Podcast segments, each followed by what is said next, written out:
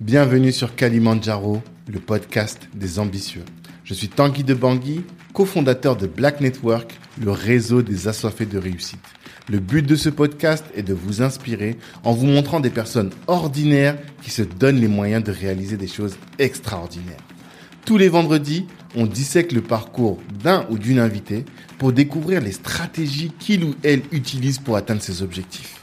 Prenez place, c'est parti. Ce podcast est soutenu par le cabinet de gestion de patrimoine Banou Conseil. Vous êtes salarié et projeté de lancer un business, faites appel à Banou Conseil et ils vous aideront à trouver un bon bien et surtout à sécuriser votre patrimoine avant de vous d'entreprendre, c'est important. Si vous êtes déjà entrepreneur et que vous avez du mal à acquérir un appartement que les banques vous rejettent, faites aussi appel à Banou. Ils vous aideront à constituer un dossier solide. Moi, j'adore cette boîte qui est gérée avec beaucoup de science et beaucoup d'humanité. Je vous invite à écouter les épisodes 12 et 13 du podcast et là, vous comprendrez que je vous laisse entre de très bonnes mains. En plus, si vous venez de la part de Black Network, eh bien, vous aurez une réduction de 300 euros sur les frais d'honoraires. Allez-y, de notre part, vous serez bien reçu. Ciao. Sandy Abena, Abena Africa, pardon. Bonjour. Bonjour Tanguy. Comment vas-tu? Ça va trop bien et toi? Très bien, très bien. Je suis ultra, ultra content, je pense que tu peux l'imaginer, de te recevoir à notre micro. Et moi donc? Ah Depuis le temps, j'attends d'a- d'arriver ici là. Depuis le temps, j'écoute des épisodes. Du coup, est-ce que Tanguy va m'inv- va m'inviter? Mais quand tu seras en France, c'est tellement dur de se capter maintenant que tu es worldwide. En tout cas, Africa wide, tu vois. Donc, euh, c'est un plaisir pour nous de t'attraper pendant cette période et euh, de rentrer un peu dans ta tête, tu Mhm. vois. On t'a vu de l'extérieur pendant tous ces mois, on t'a suivi, comme on dit, mieux que Netflix. et là, l'idée, c'est de rentrer un peu dans le personnage, de Mhm. mieux comprendre. Sandy, c'est quoi ton ambition à toi?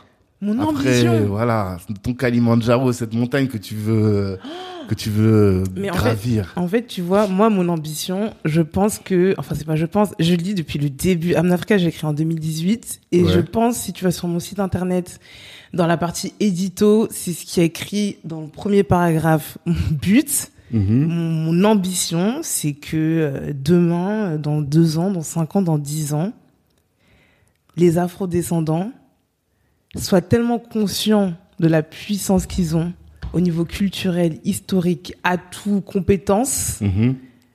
qu'on demande plus rien à personne en fait. C'est ça. Et en fait, tu vois, ce qui est intéressant, c'est parce que la plupart des gens aujourd'hui me connaissent avec le voyage. Ouais. Mais ceux qui me suivent depuis le début, ils savent que quand j'ai lancé Amnafrica, c'était euh, c'était très orienté histoire, Ouais. culture. J'avais l'Afro Agenda où je mettais beaucoup en avant tous les événements qui Les se passaient, événements. les Rocco d'Abna avec tous les Black Owned Business, etc. On va en parler du blackout. Ouais. Et, euh, et euh, après, c'est vrai que le, le, le voyage, c'est très porteur, c'est ça, c'est très. On rassemble beaucoup avec ça, donc. Mhm. Et puis comme j'ai quand même voyagé pendant 16 mois, Ça fait quand même une grosse partie de, Voilà. de ton, de ton mais histoire. euh, mais euh, je pense vraiment que la- mon but il, il- initial il- c'est toujours le même D'accord. et je pense que le voyage c'est simplement une manière d'arriver à ça Mmh. en allant dans les différentes communautés afro que ce soit en Afrique dans la dans, dans la Caraïbe en Amérique latine D'accord. que les gens puissent voir euh, comment on est pour que demain on n'ait plus rien à demander à personne en fait Mmh. Donc c'est le Black Power, quoi. Ou en tout cas African Power. ouais Ah, on va voir, mais donc et on va voir du coup comment quelle est la trajectoire que tu prends pour arriver à, à cet objectif-là. Et comment tu te présentes aujourd'hui? Qui t'es- parce que avant tu pouvais dire que t'étais acheteuse, grave après blog, blog je vois blogueuse, globetrotteuse. Maintenant t'es quoi? Bah tu me poses une question moi-même je sais pas répondre hein. Ah ouais? Tu sais que, genre, c'est, allez, ces deux, trois derniers mois, c'était que c'est une question. Genre, des fois, je me dis, euh, mais maintenant, je fais quoi? Et même quand les gens me demandent, tu vois, on Mhm. était à Business Africa la dernière fois, je sais pas. Donc, ça dépend de la personne qui est en face de moi. Ouais. Euh, le, le, le titre qu'on me m'attribue souvent, c'est influenceuse voyage ou créatrice de contenu. Ouais. Je m'identifie pas du tout à ça. Ah ouais? Non. Tu te sens pas une créatrice de contenu? En fait, créatrice de contenu, soyons honnêtes. Ouais. Qu'est-ce que, en gros, qu'est-ce qui s'est passé? Influenceuse ou influenceur, c'est devenu terrible. hyper péj- péjoratif. Ouais. Mm. Donc, les gens se sont dit, dans le milieu, euh, peut-être des influenceurs, j'en sais rien, on va trouver un autre terme Mmh. Qui veut dire, enfin, qui, enfin, qui va être at- attribué exactement aux mêmes personnes. Ouais. Et c'est juste que ça fera moins pré- péjoratif. Et du coup, ça. maintenant, on dit créateur ou créatrice de contenu. Mais Mm. même, tu vois, créatrice ou créateur de contenu, je trouve pas, en tout cas pour certaines personnes présentes sur les réseaux sociaux, Mhm. je trouve pas que c'est au niveau de ce qu'ils font, de ce qu'ils impactent, de ce qu'ils donnent, tu vois. D'accord. Euh, moi, perso, euh, comme je, je disais à ma mère tout à l'heure, mais moi, moi, je fais de l'art. Rien que ça. de. Je suis une artiste. une artiste d'Instagram. euh. Euh, non, donc deux choses. Euh, influenceur, c'est vraiment parce que la définition même d'influenceur à la base, c'est vraiment une personne qui arrive à créer une communauté sur les réseaux sociaux. Ouais. Et de par la, la communauté qu'elle a créée, des marques vont l'approcher pour qu'elle puisse fa- faire la promotion de certains produits. D'accord. Et c'est le business model d'un influenceur, même Mhm. si des fois ils font, ils font peut-être d'autres trucs euh, sur le côté. Mm. Le business model d'un influenceur, 90% de leur chiffre d'affaires, c'est euh, j'ai une communauté, ça. marques me contactent et elles me payent pour ça. Tu vends ta Euh, communauté à des marques. Exactement. Tu, tu vends l'accès à ta communauté à des marques. Exactement. Voilà. Il y a de très bons influenceurs authentiques, etc. Et il y a ceux de la té- télé-réalité. Mm. Euh, et, et comme moi, je ne fais pas ça en fait aujourd'hui. Tu vends pas ta communauté? Mais à quelle heure? J'ai fait des, en euh, 4 ans.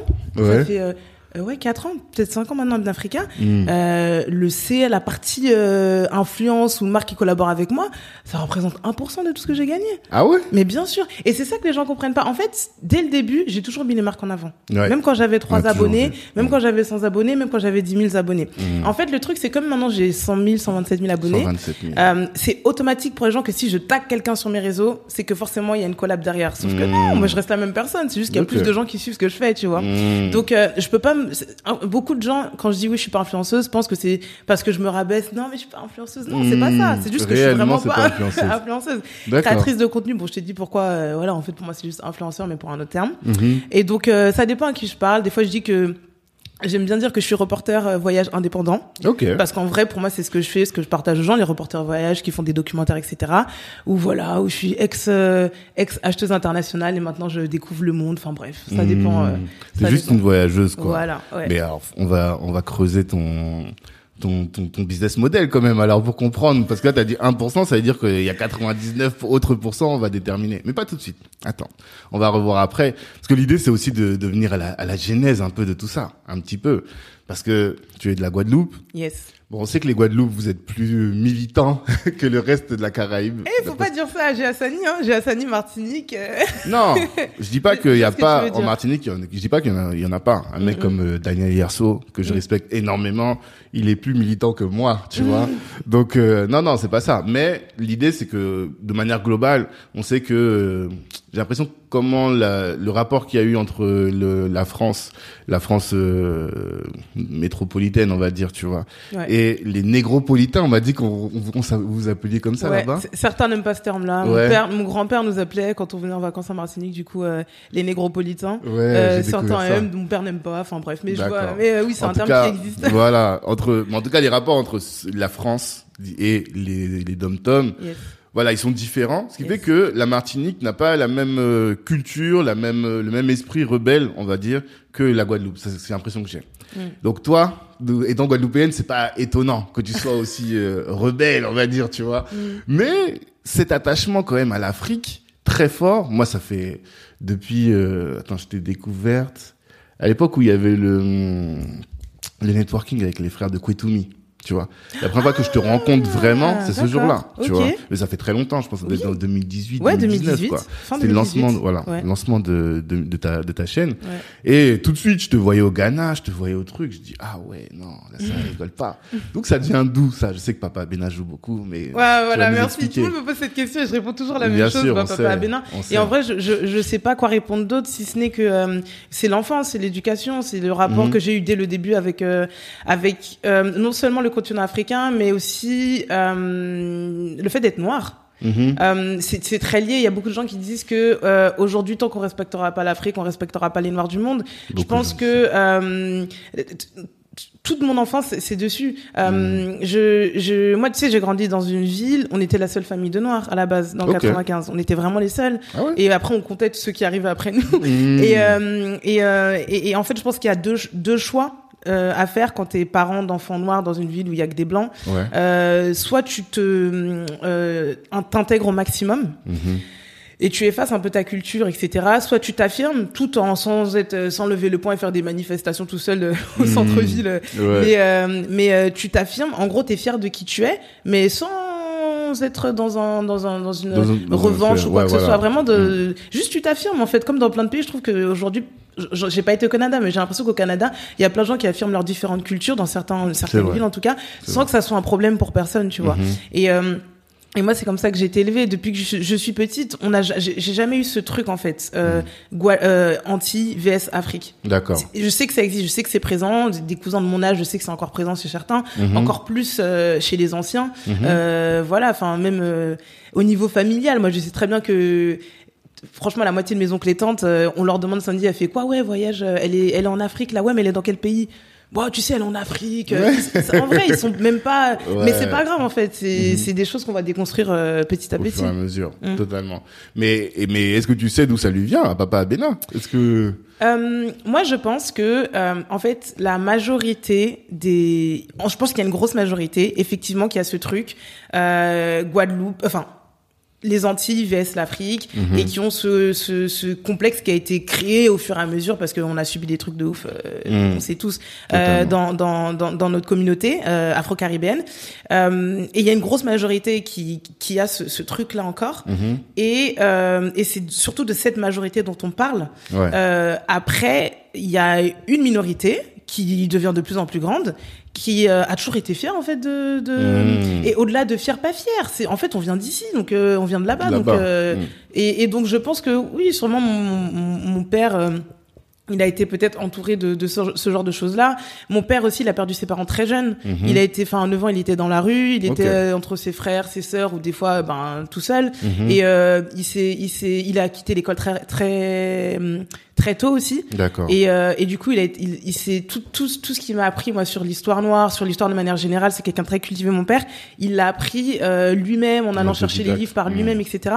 Et, et peut-être, j'en sais rien, euh, peut-être qu'en ayant cette auto-éducation indépendante, en lisant ce que lui il choisit de lire, Mhm. et ben il a eu un, un- une mentalité qui est différente de la majorité de l'endroit d'où il vient. Hmm, D'accord.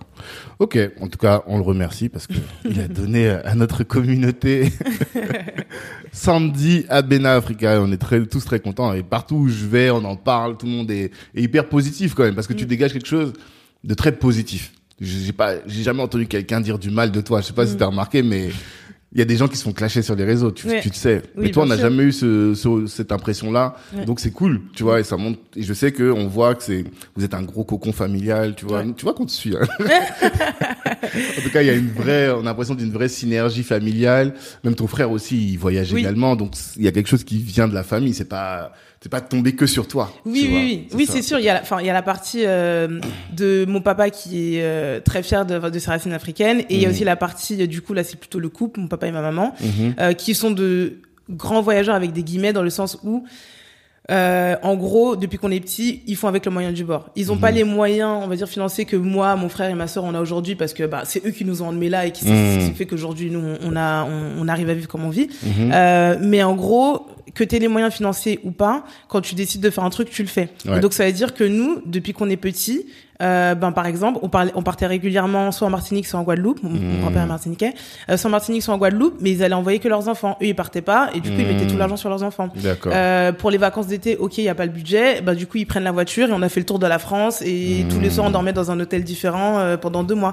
Donc euh, en gros, c'est il y a eu toujours cet esprit de de- d'aller voir ailleurs. On a été tu vois, en Allemagne, en tous tous les pays frontaliers, ils ont toujours voulu qu'on aille voir ailleurs pour qu'un pour qu'on ait un esprit euh, euh, ouvert, un esprit différent. J'ai grandi certes dans une ville où il y avait que des blancs, mais c'était une ville qui était à proximité de Sarcelles, Saint-Brice, Ouais. où parfois on peut être dans un dans un dans des contextes où on n'est que entre nous Mhm. donc entre euh, noirs arabes etc et ils avaient ce truc de se dire euh, ils aiment bien qu'on soit là parce que du coup on apprend aussi d'autres gens Mhm. moi franchement pour dire la vérité je pense que j'ai été noire avant d'être guadeloupéenne tu vois Ok. et du coup euh, il y avait ce truc aussi de dire euh, on, on- ils sont dans ce contexte là et on en est fiers mais on veut qu'ils voient qu'ils voient aussi ailleurs pour plus tard Mhm. et franchement, ça m'a servi parce que quand j'ai commencé à intégrer euh, tout ce qui est post-bac, euh, euh, école supérieure de commerce, prépa, etc., Mhm. ça m'a permis moi de, de m'adapter aussi à ces milieux. Ouais. Tu penses c'est quoi? C'est les instruments? Tu fais du violon, c'est ça? Ouais, waouh Je te dis, je te suis. Tu crois que je rigole? Tu crois qu'on rigole? Mais on te suit pour de vrai. Ok. Bah tu vois, ça clairement, c'est dans la volonté de mes parents de se dire, euh, bah, le mercredi après-midi, quand tout le monde est en train de jouer euh, après la primaire ou après le collège, Mhm. mon frère il va à son cours de, de piano, moi je vais à mon cours de violon, ma sœur, elle- mon, mon frère faisait du judo, moi je faisais de l'athlétisme, ma sœur, ma sœur elle faisait ses activités aussi. C'était vraiment ce truc de, euh, en gros, ils font le max pour qu'on ait toutes les clés et euh, Mhm. après on se débrouille. Mais au moins ils auront fait le taf. Non, bah, c'est clair. Ils ont bien fait le taf. En tout cas, c'est cool. Et alors, toi, quand tu commences à voyager, est-ce que tu peux nous expliquer ta première expérience Ouais. en Afrique? Et ben en fait, le truc c'est que en fait, je parle souvent de ma première expérience en Afrique pour Mhm. que les gens comprennent parce que souvent tu vois des fois on est dans des formats où il faut que ça aille vite, des interviews, Ouais. etc. Euh, là je suis je, je le disais tout à l'heure en à la off. maison, le temps. Ça. Là, on est sur un format podcast. Moi, un podcast, c'est vraiment mon format préféré. C'est vraiment Mhm. pour moi le format où on peut rentrer dans la tête des gens Mhm. sans qu'il y ait euh, tous ces trucs euh, des réseaux sociaux et tout. Totalement. Et donc, euh, en général, je prends pas le temps d'expliquer ça, mais moi, mon vrai lien et, et impact et mentalité que j'ai eu avec l'Afro World, c'était c'est- c'était pas en Afrique en fait, Ah, c'était à Cuba. Ok. En fait, ce qui se passe, c'est que, euh, comme je l'ai dit, je suis née, j'ai grandi en France. Euh, nos parents nous envoient en Martinique et en Guadeloupe parfois, Mhm. et sinon, on voyage en Europe, mais c'est tout. Mhm. Un jour, ma mère, en 2016, je, je crois que j'étais en troisième, je crois, euh, elle décide euh, de faire genre le voyage de l'année et on va tous, tous les cinq, euh, à Cuba Mhm. avec son groupe de salsa et donc son prof de salsa et tout son cours de salsa. Mhm. Et en fait, j'arrive dans une île qui est pas si loin de la Guadeloupe, ça reste la Caraïbe. Ouais. Euh, je regarde autour de moi et je vois des noirs et je me dis Mhm. mais à quelle heure il y a des gens comme moi euh, comme en Guadeloupe, comme en Afrique, mais l'Afrique je connais pas, c'est un truc un peu lointain dont on me parle, et qui ont une culture qui ressemble beaucoup à ce que je fais, qui mangent beaucoup ce que nous on mange en Guadeloupe. Euh, évi- évidemment à Cuba il y a pas que des noirs, mais il y a une grosse communauté noire. Ouais. Et, euh, et même quand le prof de danse nous parlait d'où venaient les choses, tout le temps Africa, Africa, Africa. Ça vient des rythmes d'Afrique, ça c'est les rythmes d'Afrique. Tu vois, et et et, euh, et donc il y a eu ce truc déjà, ce premier lien en mode. En fait, on a vraiment été, même si on l'entend partout, Mhm. mais j'ai vraiment eu ce truc de, en fait, on a vraiment, on était vraiment tous à un endroit, le Ouais. continent, et on a vraiment été dispersés partout dans le Mhm. monde. Tu l'as perçu vraiment, tu l'as palpé, quoi. Exactement. Mhm. Alors que quand on grandit, on voit très bien les Denzel Washington, on voit bien qu'il y a eu des noirs aussi aux, Bien aux sûr, States. bien sûr. Mais là, c'est, je l'ai vraiment vu for real. Mhm. Et d'un contexte, dans un contexte que je connaissais pas, c'est la première fois qu'on allait la partie latine, etc. Mhm. Donc il y a eu ce- cette partie-là, et il y a aussi la partie la manière dont on a voyagé. Ça veut dire que on était vraiment euh, dans un bel hôtel, etc. avec le groupe de danse. Ouais. Par contre, euh, tous les jours, les cours de salsa, les cours de danse, on allait les prendre dans le village euh, de notre prof de, de salsa. D'accord. Et donc j'ai eu cette partie-là où tous les voyages que je faisais avec mes parents, quand c'était un peu loin, on était que dans des hôtels, c'était cool, mais bon, voilà, c'était les hôtels, où je vais dans un pays et j'apprends du pays, j'apprends vraiment des gens du pays et pas juste euh, du taximan qui nous a déposé à l'aéroport, Mhm. du guide qui a fait le, le- le- la, la randonnée de quad avec nous, vraiment les gens qui vivent dans le pays. Mhm. Et franchement, ce, ce voyage, il a changé littéralement ma vie et ma manière de, de, de, de voyager euh, après. Je pense que j'avais 15-16 ans à l'époque. Ouais. Euh, donc du coup, quand je rentre de Cuba, je décide que tous les autres voyages que je fais, ce sera dans ce contexte-là. C'est-à-dire que je ne veux plus voyager euh, en étant uniquement une touriste. Je veux voyager en étant sûr que je vais rencontrer des gens du pays. D'accord. Et, euh, et donc deux ans plus tard, moi, je pars au Ghana. Et Mmh. au Ghana, je prends la décision d'en fait, non seulement je veux voyager for real, Mhm. et en plus, je veux que ça soit sur le continent africain parce que la claque que j'ai pris au Ghana, c'était incroyable. Ah donc ouais. c'est vraiment, euh, ça a vraiment été en deux temps en fait. D'accord. Mm. Et tu pars au, Ghana en VIE ou en stage? Euh, non, même pas. Le Ghana, je suis encore en en, En études, hein? Ouais, je suis en Ouais. prépa, en classe Mmh. prépa. Je suis entre ma première année et ma deuxième année de classe préparatoire. Ok. d'accord. Et en fait, on a deux mois et je, bon, je pense que tu sais, les classes préparatoires, c'est vraiment euh, t'as pas de life. Ouais, tu fais que de bosser, tu Mhm. charbonnes comme jamais. Et donc ces deux mois sont censés être utilisés ben, pour charbonner parce que l'année d'après, euh, tu passes le concours des grandes écoles. Et euh, ben moi j'ai pas. Moi j'ai dit Hum, la vie est courte, pardon. ouais. Et euh, j'ai été voir mon papa et je lui ai dit. euh, en fait, je lui ai vendu la chose en mode euh, j'ai envie d'apprendre l'anglais Mhm. et en même temps, euh, papa, tu me parles d'Afrique tout le temps, j'ai envie d'aller en Afrique. T'étais jamais parti. J'avais jamais été sur le continent africain. Euh, et donc je lui dis, est-ce que je peux partir en Afrique dans un pays où ils parlent anglais, comme ça en même temps j'apprends l'anglais. J'ai vraiment, vendu- c'est vraiment la partie anglais que j'ai vendue à mes parents. D'accord. Je connaissais rien du continent africain. Mhm. Tu m'aurais dit, ouais, c'est le Ghana ou la Zambie ou le Cameroun, Mhm. Centrafrique. J'aurais dit, ok, je ne connaissais Mhm. rien et pour moi c'était presque tout pareil. Ok. Euh, je prends une, je prends une carte, je prends une règle. Le pays, euh, le pays anglophone qui est le plus près de la France, c'est à peu près le Ghana. Ok. Euh, donc je me dis que ce sera le, le billet le moins cher pour mes parents. Mhm. On prend un billet et deux mois plus tard, je suis au. Ghana. C'est comme ça que ça s'est passé. D'accord. Est-ce que tu peux nous raconter alors ton ton arrivée au Ghana? Qu'est-ce que tu comment tu découvres le truc? Euh, Comment quelle impression ça te fait? Euh, J'arrive au Ghana, on va dire que entre le moment où je descends de l'avion et le moment où je sors de l'aéroport, grosse grosse boule au ventre, je comprends pas pourquoi j'ai pris cette décision. Parce qu'en fait, pendant que je prépare mon voyage, mais après c'est peut-être dans ma personnalité, mais pendant que je prépare mon voyage, euh, j'ai absolument tout le monde, que ce soit mes amis ou mes profs ou certaines personnes de ma famille, qui me disent mais t'es sérieuse? Tu pars en Afrique, tu connais personne, euh, fais comme tous tes autres potes là qui vont en séjour linguistique aux States. Euh, en fait, ils comprennent pas. Mais moi, je, enfin, tu sais, il y a des trucs des fois, tu sais que tu veux faire ça. Ouais. Et, et donc, et en fait, dès que, dès que je sors de l'avion, il y a tout ça qui remonte en mode, euh, mais en vrai, euh, Quelle idée. qu'est-ce que je fais là Euh, Le truc, c'est que j'arrive, j'arrive au moment de la de la Coupe du Monde et je crois que le Ghana était en quart de finale ou en demi-finale. C'était vraiment un Ouais, événement me de ouf. Ouais, ouais, ouais. Et, euh, et au moment d'arriver à la police, tu sais, quand t'es à l'aéroport, euh, avant de sortir, il y a, tu dois montrer ton passeport, après tu récupères tes bagages, et après seulement tu peux sortir de l'aéroport. Mhm. Euh, arrivé à mon tour, quand je dois présenter mon aéroport, mon, mon passeport, passeport. le, le Ghana marque. Mhm. Et là, tout le monde sort, tout le monde saute, etc. et je me dis, ah ouais, Ambiance. on est dans un aéroport en fait, comment? Il y aurait pas ça à Charles de Gaulle.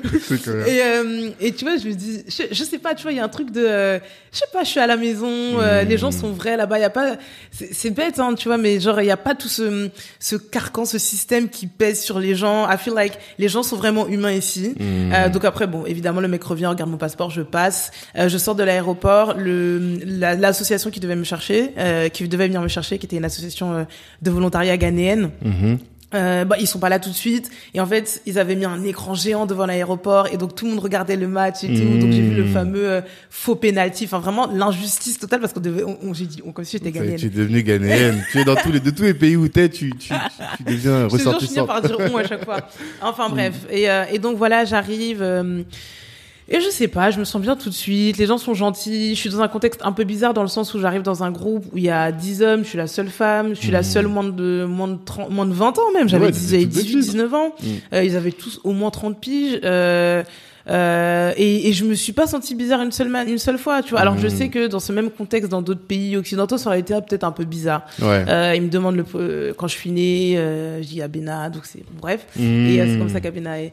Et, euh, et donc voilà, ouais, je me suis sentie bien. Et, euh, et évidemment, vu que c'est ce que je cherchais, j'étais dans un voyage à l'étranger où j'étais vraiment avec les gens du pays Ouais. et pas uniquement en mode tourisme. Donc C'était humanitaire, non? C'est ouais, c'était du volontariat. C'est ça. C'était la seule, en fait, c'était le seul moyen à mon âge Mhm. d'aller toute seule en Afrique. Mhm. Je me suis dit, euh, déjà en France, euh, quand je vais donner tous mes CV dans tout Paris, on me prend pas pour que je sois euh, serveuse au McDo. Ouais. C'est pas au Ghana euh, qu'on va faire quoi que ce soit. D'accord. Et en fait, si j'étais dans une optique, je veux partir en vacances et tout, j'aurais peut-être pas, ça aurait été peut-être plus simple. Mhm. Mais comme j'avais cette expérience à Cuba où je me suis dit, en vrai, ce que j'aime et ce qui me touche quand je voyage, c'est d'être avec les gens. Ouais, La seule chose que je pouvais faire, c'était du volontariat. Aujourd'hui, je fais ça euh, sur les réseaux, ça va être ah. Mmh. Mais euh, en 2010, déjà, il y a pas Instagram. moi, je, moi, tu vois, enfin, c'est pour ça beaucoup de gens aujourd'hui euh, m'assimilent à cette entre guillemets tendance maintenant avec l'Afrique, etc.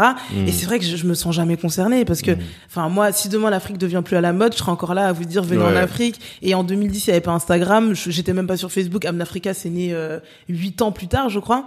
Euh, j'étais, j'étais déjà là à, à voyager tous les ans en Afrique, Mmh. à convaincre qui je pouvais. Bon, j'avais pas Amn Africa, mais j'avais essayé de convaincre mes profs, mes amis, mes collègues euh, euh, d'aller sur le continent parce que c'est, je trouvais que c'était, c'était tellement différent de, de- du reste du tourisme mondial. Mhm. Donc euh, donc voilà, je, je, je- voilà, c'est comme ça que que t'as que Ouais. découvert, t'as découvert le Ghana. Et belle expérience, le Ghana. Parce qu'on m'a dit que le Ghana, c'est un peu ambigu, quoi. Qui t'a dit ça En fait, plus qui dit ça. mais- pour être honnête avec toi, Mm. euh, et c'est aussi pour ça que je suis contente euh, avec tout, enfin de parler en mode podcast, Mhm. c'est que euh, euh, il y a deux choses. La première chose, c'est qu'à partir du moment où tu es sur les réseaux sociaux et surtout à partir du moment où tu as une forte communauté, grosse communauté, tu peux plus euh, Dire, euh, dire n'importe quoi comme ça. Enfin, c'est pas n'importe quoi. Tu dirais ce que tu penses. tu- mais le tu moindre dois truc- contextualiser, tu dois expliquer. Exactement. dois- Tu, vas dire un seul truc. Ouais. Tu vas recevoir un milliard de messages. Carrément, ça se trouve, il y a des gens qui vont aller sur Twitter dire je sais pas quoi. Mm. Et donc, du coup, tu es obligé de faire attention. Même si ce que tu dis euh, est censé, même si ça se trouve, la même personne qui va aller poster je sais pas quoi sur Twitter, si tu parlais en phase, elle serait d'accord avec toi. Bien sûr. Mais euh, t'es toujours, toujours obligé de faire attention. Et, euh, et moi, j'ai plein de choses à dire sur le Ghana, j'ai plein de Mhm. choses à dire sur le Cameroun, j'ai plein de choses à dire sur le Sénégal et la Côte d'Ivoire, mais il faut que ça soit contextualisé à chaque fois, sinon les gens vont mal le prendre. Et moi, en vrai, je le comprends. Donc la, première chose, c'est déjà le fait d'être sur les réseaux sociaux. Tu peux pas dire n'importe quoi, n'importe comment. Mhm. Et le deuxième point, c'est que oui, j'aime l'Afrique. Oui, mes racines sont africaines. Oui, depuis le berceau, euh, euh, pour moi, il n'y a jamais eu de ouais les Africains, etc. En tant qu'européenne. Mhm. Oui, oui, oui, oui, oui. Mais je reste une ripate. Je mhm. reste une noire qui a grandi en Occident. Et en tant que noire qui a grandi en Occident, euh, il y a des trucs. Euh, T'as un paradigme quand même. J'ai un paradigme, j'ai un prisme, et mm. surtout, si moi je dis un truc en tant que noir d'Europe, ça va être moins moins bien perçu. Au début, je ah. comprenais pas ça. Au début, je comprenais pas ça, ça me soulève. Je dis mais les gens ils comprennent pas que, enfin moi je suis, y a rien de plus d'authentique, rien de plus vrai. Mm. Mais euh, à un moment, tu sais, j'ai essayé de de mettre, euh, de d'inverser les rôles, mm-hmm. et je me suis dit demain s'il y a une grosse influenceuse, euh, j'en sais rien, nigériane, mm. n'importe quoi, qui va en Guadeloupe et qui même si elle le dit avec même si elle dit des choses moi je suis d'accord avec elle et, mm. elle commence à critiquer pas à critiquer mais dire des choses par rapport à la Guadeloupe mm. ouais peut-être je vais mal le prendre alors que je suis d'accord avec elle ouais, ouais, ouais. donc c'est pour ça que Ouais, j'ai plein de choses à dire sur Ghana. Ouais. tu ne les diras pas. Ouais, enfin, je veux dire, si on si on fait un, un, podcast rien que sur ça, oui, on va pouvoir en parler. Mais hmm. oui, je trouve qu'aujourd'hui, excuse-moi. Vas-y. Aujourd'hui, euh, t'as pas mal de pays qui ont réussi à super bien euh, gérer leur nation branding mhm. et qui ont réussi à super bien gérer la manière dont ils sont vus dans le monde et la manière dont ils sont vus dans le monde afrodescendant. Le Ghana, c'est le meilleur exemple. Euh, ils ont ils ont lancé plein de, de, de, campagnes de communication. On parle souvent de The Rear of Return euh, de 2019 euh, du dernier président, mais même avant, le Ghana, ils, ont, ils se sont toujours inscrits dans une politique de tourisme et de retour au pays de, de, la part des, des, des, des Noirs des États-Unis. Mmh. Et après, du coup, des, des, des Noirs de manière générale. Mais ils ont vraiment ciblé les États-Unis. Okay. Et, euh, et parce qu'ils ont réussi à faire ça, euh, bah, en fait, très bien, fair enough. Tu sais, c'est hmm. comme, de toute façon, c'est comme en marketing, en com, en école de commerce, tu as un produit et tu as la manière dont tu vas communiquer sur le produit. Hmm. Là, le produit, c'est le pays et il y a la manière dont tu communiques sur le, sur le, sur le pays. Hmm. Aujourd'hui, euh, tu peux avoir le, le, produit le plus éclaté au sol. Si ta com et ton marketing est excellent, crois-moi que les gens ils vont acheter. Bien sûr. Si tu as un pays euh, qui est euh, si tu as un produit pardon qui est très très correct mais t'en parles peu, hmm. personne, ne va aller l'acheter. Aujourd'hui, euh, le Ghana a très bien réussi ça, le hmm. Sénégal a très bien réussi ça. La Côte d'Ivoire, de manière très différente, a très bien réussi ça. Le euh, Bénin est en train de. Et je trouve, tu vois, typiquement le Bénin, hmm. pour moi, c'est clairement le produit est loin devant beaucoup de produits que j'ai vus. Ouais. Mais pour l'instant, le marketing commence maintenant. Ah, tu vois, le marketing commence maintenant et mm. je pense que dans 2-3 ans, mm-hmm. franchement, euh, ça va être la de place to be.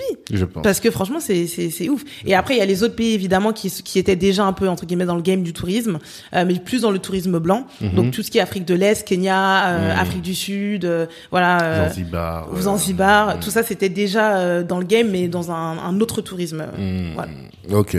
Donc tu ne parleras pas du, du Ghana. J'ai beaucoup aimé le Ghana. mais par exemple, tu vois, typiquement, si on parle du Ghana, mm. je trouve que les plages d'Accra, ouais. euh, et plein de choses à Accra, euh, ben Cotonou, il y a genre rien à envier à ça. Mm. Mais vraiment, moi, moi, euh, enfin, quand j'étais au Ghana, j'étais avec d'autres travelers, et euh, et ouais, on était super choqués. Mm-hmm. On était super choqués, mais pas en mode euh, ah ouais, c'est comme ça, c'est nul. En mode ah ouais, genre comment eux parlent de leur pays on s'attend à un truc de dingue, alors que des fois on va dans d'autres pays du continent où ils parlent pas du tout de leur pays d'une quelconque façon, et c'est euh, à certains niveaux c'est dix fois au-dessus. Donc c'est plus dans ce sens-là. Mmh. Donc en fait il y a, y a un travail à faire de chacun, et c'est le travail que tu fais finalement, de brander et de travailler sur l'image de son propre pays si on a envie, parce que c'est c'est ce qui va permettre en tout cas d'attirer les les, les, touristes. Ok, donc d'abord le Ghana. Et ensuite, chaque année, tu faisais un autre pays. À quel moment tu t'es dit, qu'est-ce qui s'est passé dans ta tête? Pour que tu te dises, ça moi, je quitte tout pour faire ce tour d'Afrique-là, de l'afro Ouais, et ce qui est intéressant, c'est un peu comme l'histoire avec Cuba, c'est que euh, de base, je pense que la, la motivation première n'a peut-être rien à voir avec le monde afro. Euh, donc comme tu as dit, voilà, on est reparti. La carte mémoire était full. On est en podcast. on dit tout. Transparence totale. Donc on reprend. T'es en train de me oui, tu me disais que tu avais fait une grande école de commerce et je te demandais quelle école de commerce? J'ai fait le une école supérieure de commerce de Rennes. Quand tu fais une mmh. prépa, euh, euh, en gros, t'as ça, t'as les, les parisiennes, HEC et compagnie, et t'as euh, ce qui reste dans le top 10, euh, donc les ESC de chaque grande ville. donc j'ai fait ça. Ensuite, après, j'ai fait l'école l'école centrale Paris, qui est une école d'ingé spécialisée dans les achats internationaux. Et du coup, je, je bosse. Je suis dans une grosse boîte, tout ça. Et euh, en fait, j'ai atteint l'objectif dont je rêvais quand j'étais euh, sûrement, je pense, au lycée. Ton objectif professionnel. Ouais, dans Ouais. ma tête, je me disais, euh, vu que tu vois, j'étais bonne à l'école, tout ça, je me voyais vraiment en mode à la défense, en talons, à faire des pour des présentations PowerPoint devant des gens, à prendre des décisions. C'est euh, ton rêve, ça? J'étais vraiment, je, je me, je me visualisais vraiment. C'est vraiment comme dans les films où t'as, tu, tu rentres dans le bureau, tu marches vite, t'as une meuf qui te tend ton café, un autre qui te fait le rapport de la journée, et toi tu dis bonjour à tout le monde, tout le monde te kiffe. Mais c'est marrant je parce que ça te ressemble pas. Ah, mais c'était vraiment. L'image que nous on a de toi, hyper roots, tu vois, euh, Ah pas non. prise de tête, pas baba cool, mais Ouais. presque, tu vois. Non, La ben- petite working girl de, de, de la défense, on a, t'as l'air loin de tout ça. Ah ouais, ben ouais, non, j'étais en tout cas au niveau pro, pour moi Mm. c'était vraiment euh, c'était vraiment le, le chemin euh, ben voilà, peut-être que maintenant que vous me connaissez, vous me connaissez a- posteriori, vous me connaissez mieux que moi je me connaissais à l'époque. Et Ouais. voilà, et puis tu vois, j'arrive dans la salle de réunion et puis on signe des deals de ouf, bref. Hmm. J'arrive dans ce monde-là, je me rends compte qu'il y a personne qui m'apporte mon café. je me rends, je me rends compte que mon salaire il est intéressant, mais qu'en fait, euh, si je veux avoir plus, va falloir que je cravache et que je travaille encore plus et que tu vois, euh, quand je suis à l'école. Euh, mais je suis vraiment admirative de mes profs de maths, de mes profs de 10. Je veux être comme eux, je veux être aussi experte qu'eux, je veux être aussi intelligente qu'eux. Quand je suis en entreprise, je vois mes N plus 1, N plus 2, N Ils plus font pas 10. rêver. Ils me font pas rêver Ouais, de ouf. ils me font pas rêver. Ils ont, ils font 10 ans de plus que leur âge. Mhm. Ils sont stressés H24. Mhm. Euh, ils voient peu leurs enfants. Mhm. Euh, like, il il y, a rien en fait qui où je me dis demain je vais être comme ça. Ouais.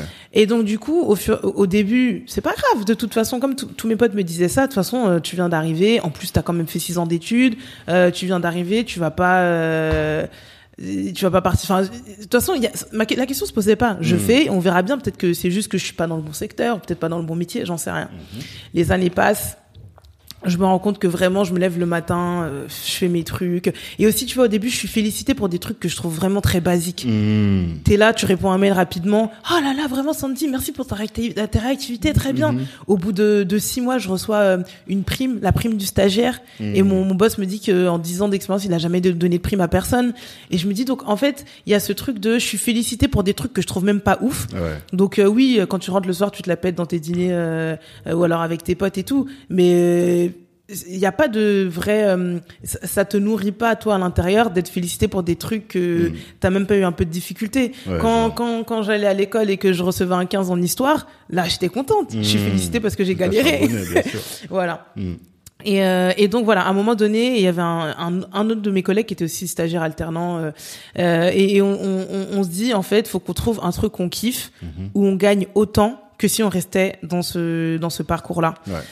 Je tombe sur un livre, ça, ce qui s'appelle euh, Tout le monde n'a pas eu la chance de rater ses études, d'Olivier Ouais. Roland. Euh, c'est un, un mec en gros qui montre comment euh, bloguer et, et gagner sa vie euh, ben, avec sa passion. Mhm. Et c'est vraiment comme ça où je commence à faire la liste de ce que je kiffe, que je la croise avec ce que je sais faire Mhm. et que je décide, euh, roulement de tambour, de lancer un blog de développement personnel. Complètement hors sujet.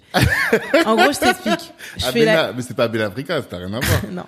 En gros, en gros, je fais, euh, je fais la liste, tu vois, je t'ai dit tout à l'heure, je fais la liste de ce que je kiffe. Hmm. Et dans ce que je kiffe, il y a beaucoup le fait de se connaître, de de, de sortir de sa zone de confort, euh, d'être aligné avec qui on est, euh, de vivre une vie de rêve sans, tu vois, vraiment sans hors des sentiers battus, tout ça. Mhm. Et ça, c'est en numéro, c'est bref, c'est dans ma liste. Et dans ma liste, il y a aussi le fait, moi, en tant que que que, que femme caribéenne noire qui a grandi en France, euh, de connaître mieux mon histoire. Ouais. Euh, parce que même en classe préparatoire, euh, on est dans un milieu, on me dit tout le temps, ouais, t'es l'élite de la France et tout, nan, nan. Des fois, quand on parle de l'Afrique, je me dis, mais c'est du n'importe quoi. Et, euh, et je me promets à ce moment-là, quand je suis en prépa, de me dire, là, j'ai pas le temps parce qu'il faut que je prépare le concours. Mais à un moment donné, je vais me poser, je vais vraiment la, la, la, la- mon histoire parce que là, je suis incapable de répondre à mon histoire, mon prof d'histoire géo. Je sais qu'il a tort, mais je sais pas quoi dire. Ok. J'ai pas les arguments, j'ai pas les informations.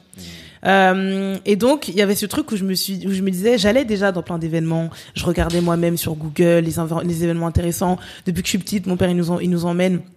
Il nous traîne à des manifs, il nous emmène dans des, des manifestations euh, euh, antillaises. euh, Ah ouais on se rassemble. Oui, depuis qu'on est petit, on est dans ça, tu vois. D'accord. Euh, mais euh, je fais déjà ça et quand j'en parle, je vois mes potes, ils sont là, ah ouais, je savais pas ça, ouais, je savais pas.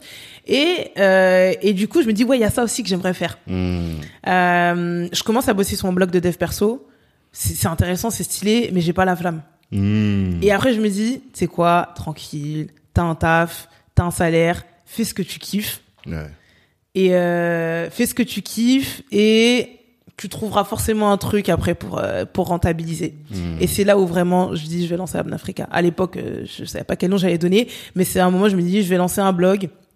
Euh, un compte Instagram, enfin bref, un truc où je vais parler de l'histoire des Noirs, de la culture des Noirs, de ce qui se passe euh, à Paris, euh, toutes les tous les événements. Enfin, tu vois, toi-même Mhm. en, en tant que Black Network, tu- il y a un avant et un après Covid dans Bien la sûr. prosphère parisienne des Totalement. événements. Il y avait des trucs de dingue. Là, ça commence à revenir au fur et à mesure, mais il y avait des trucs de dingue toutes les semaines Ouais. des, des, des expos, des, des projections de films, des, des apéros networking. Enfin, ça, bougeait de ouf. Avant le Covid, c'était une dinguerie. Mm.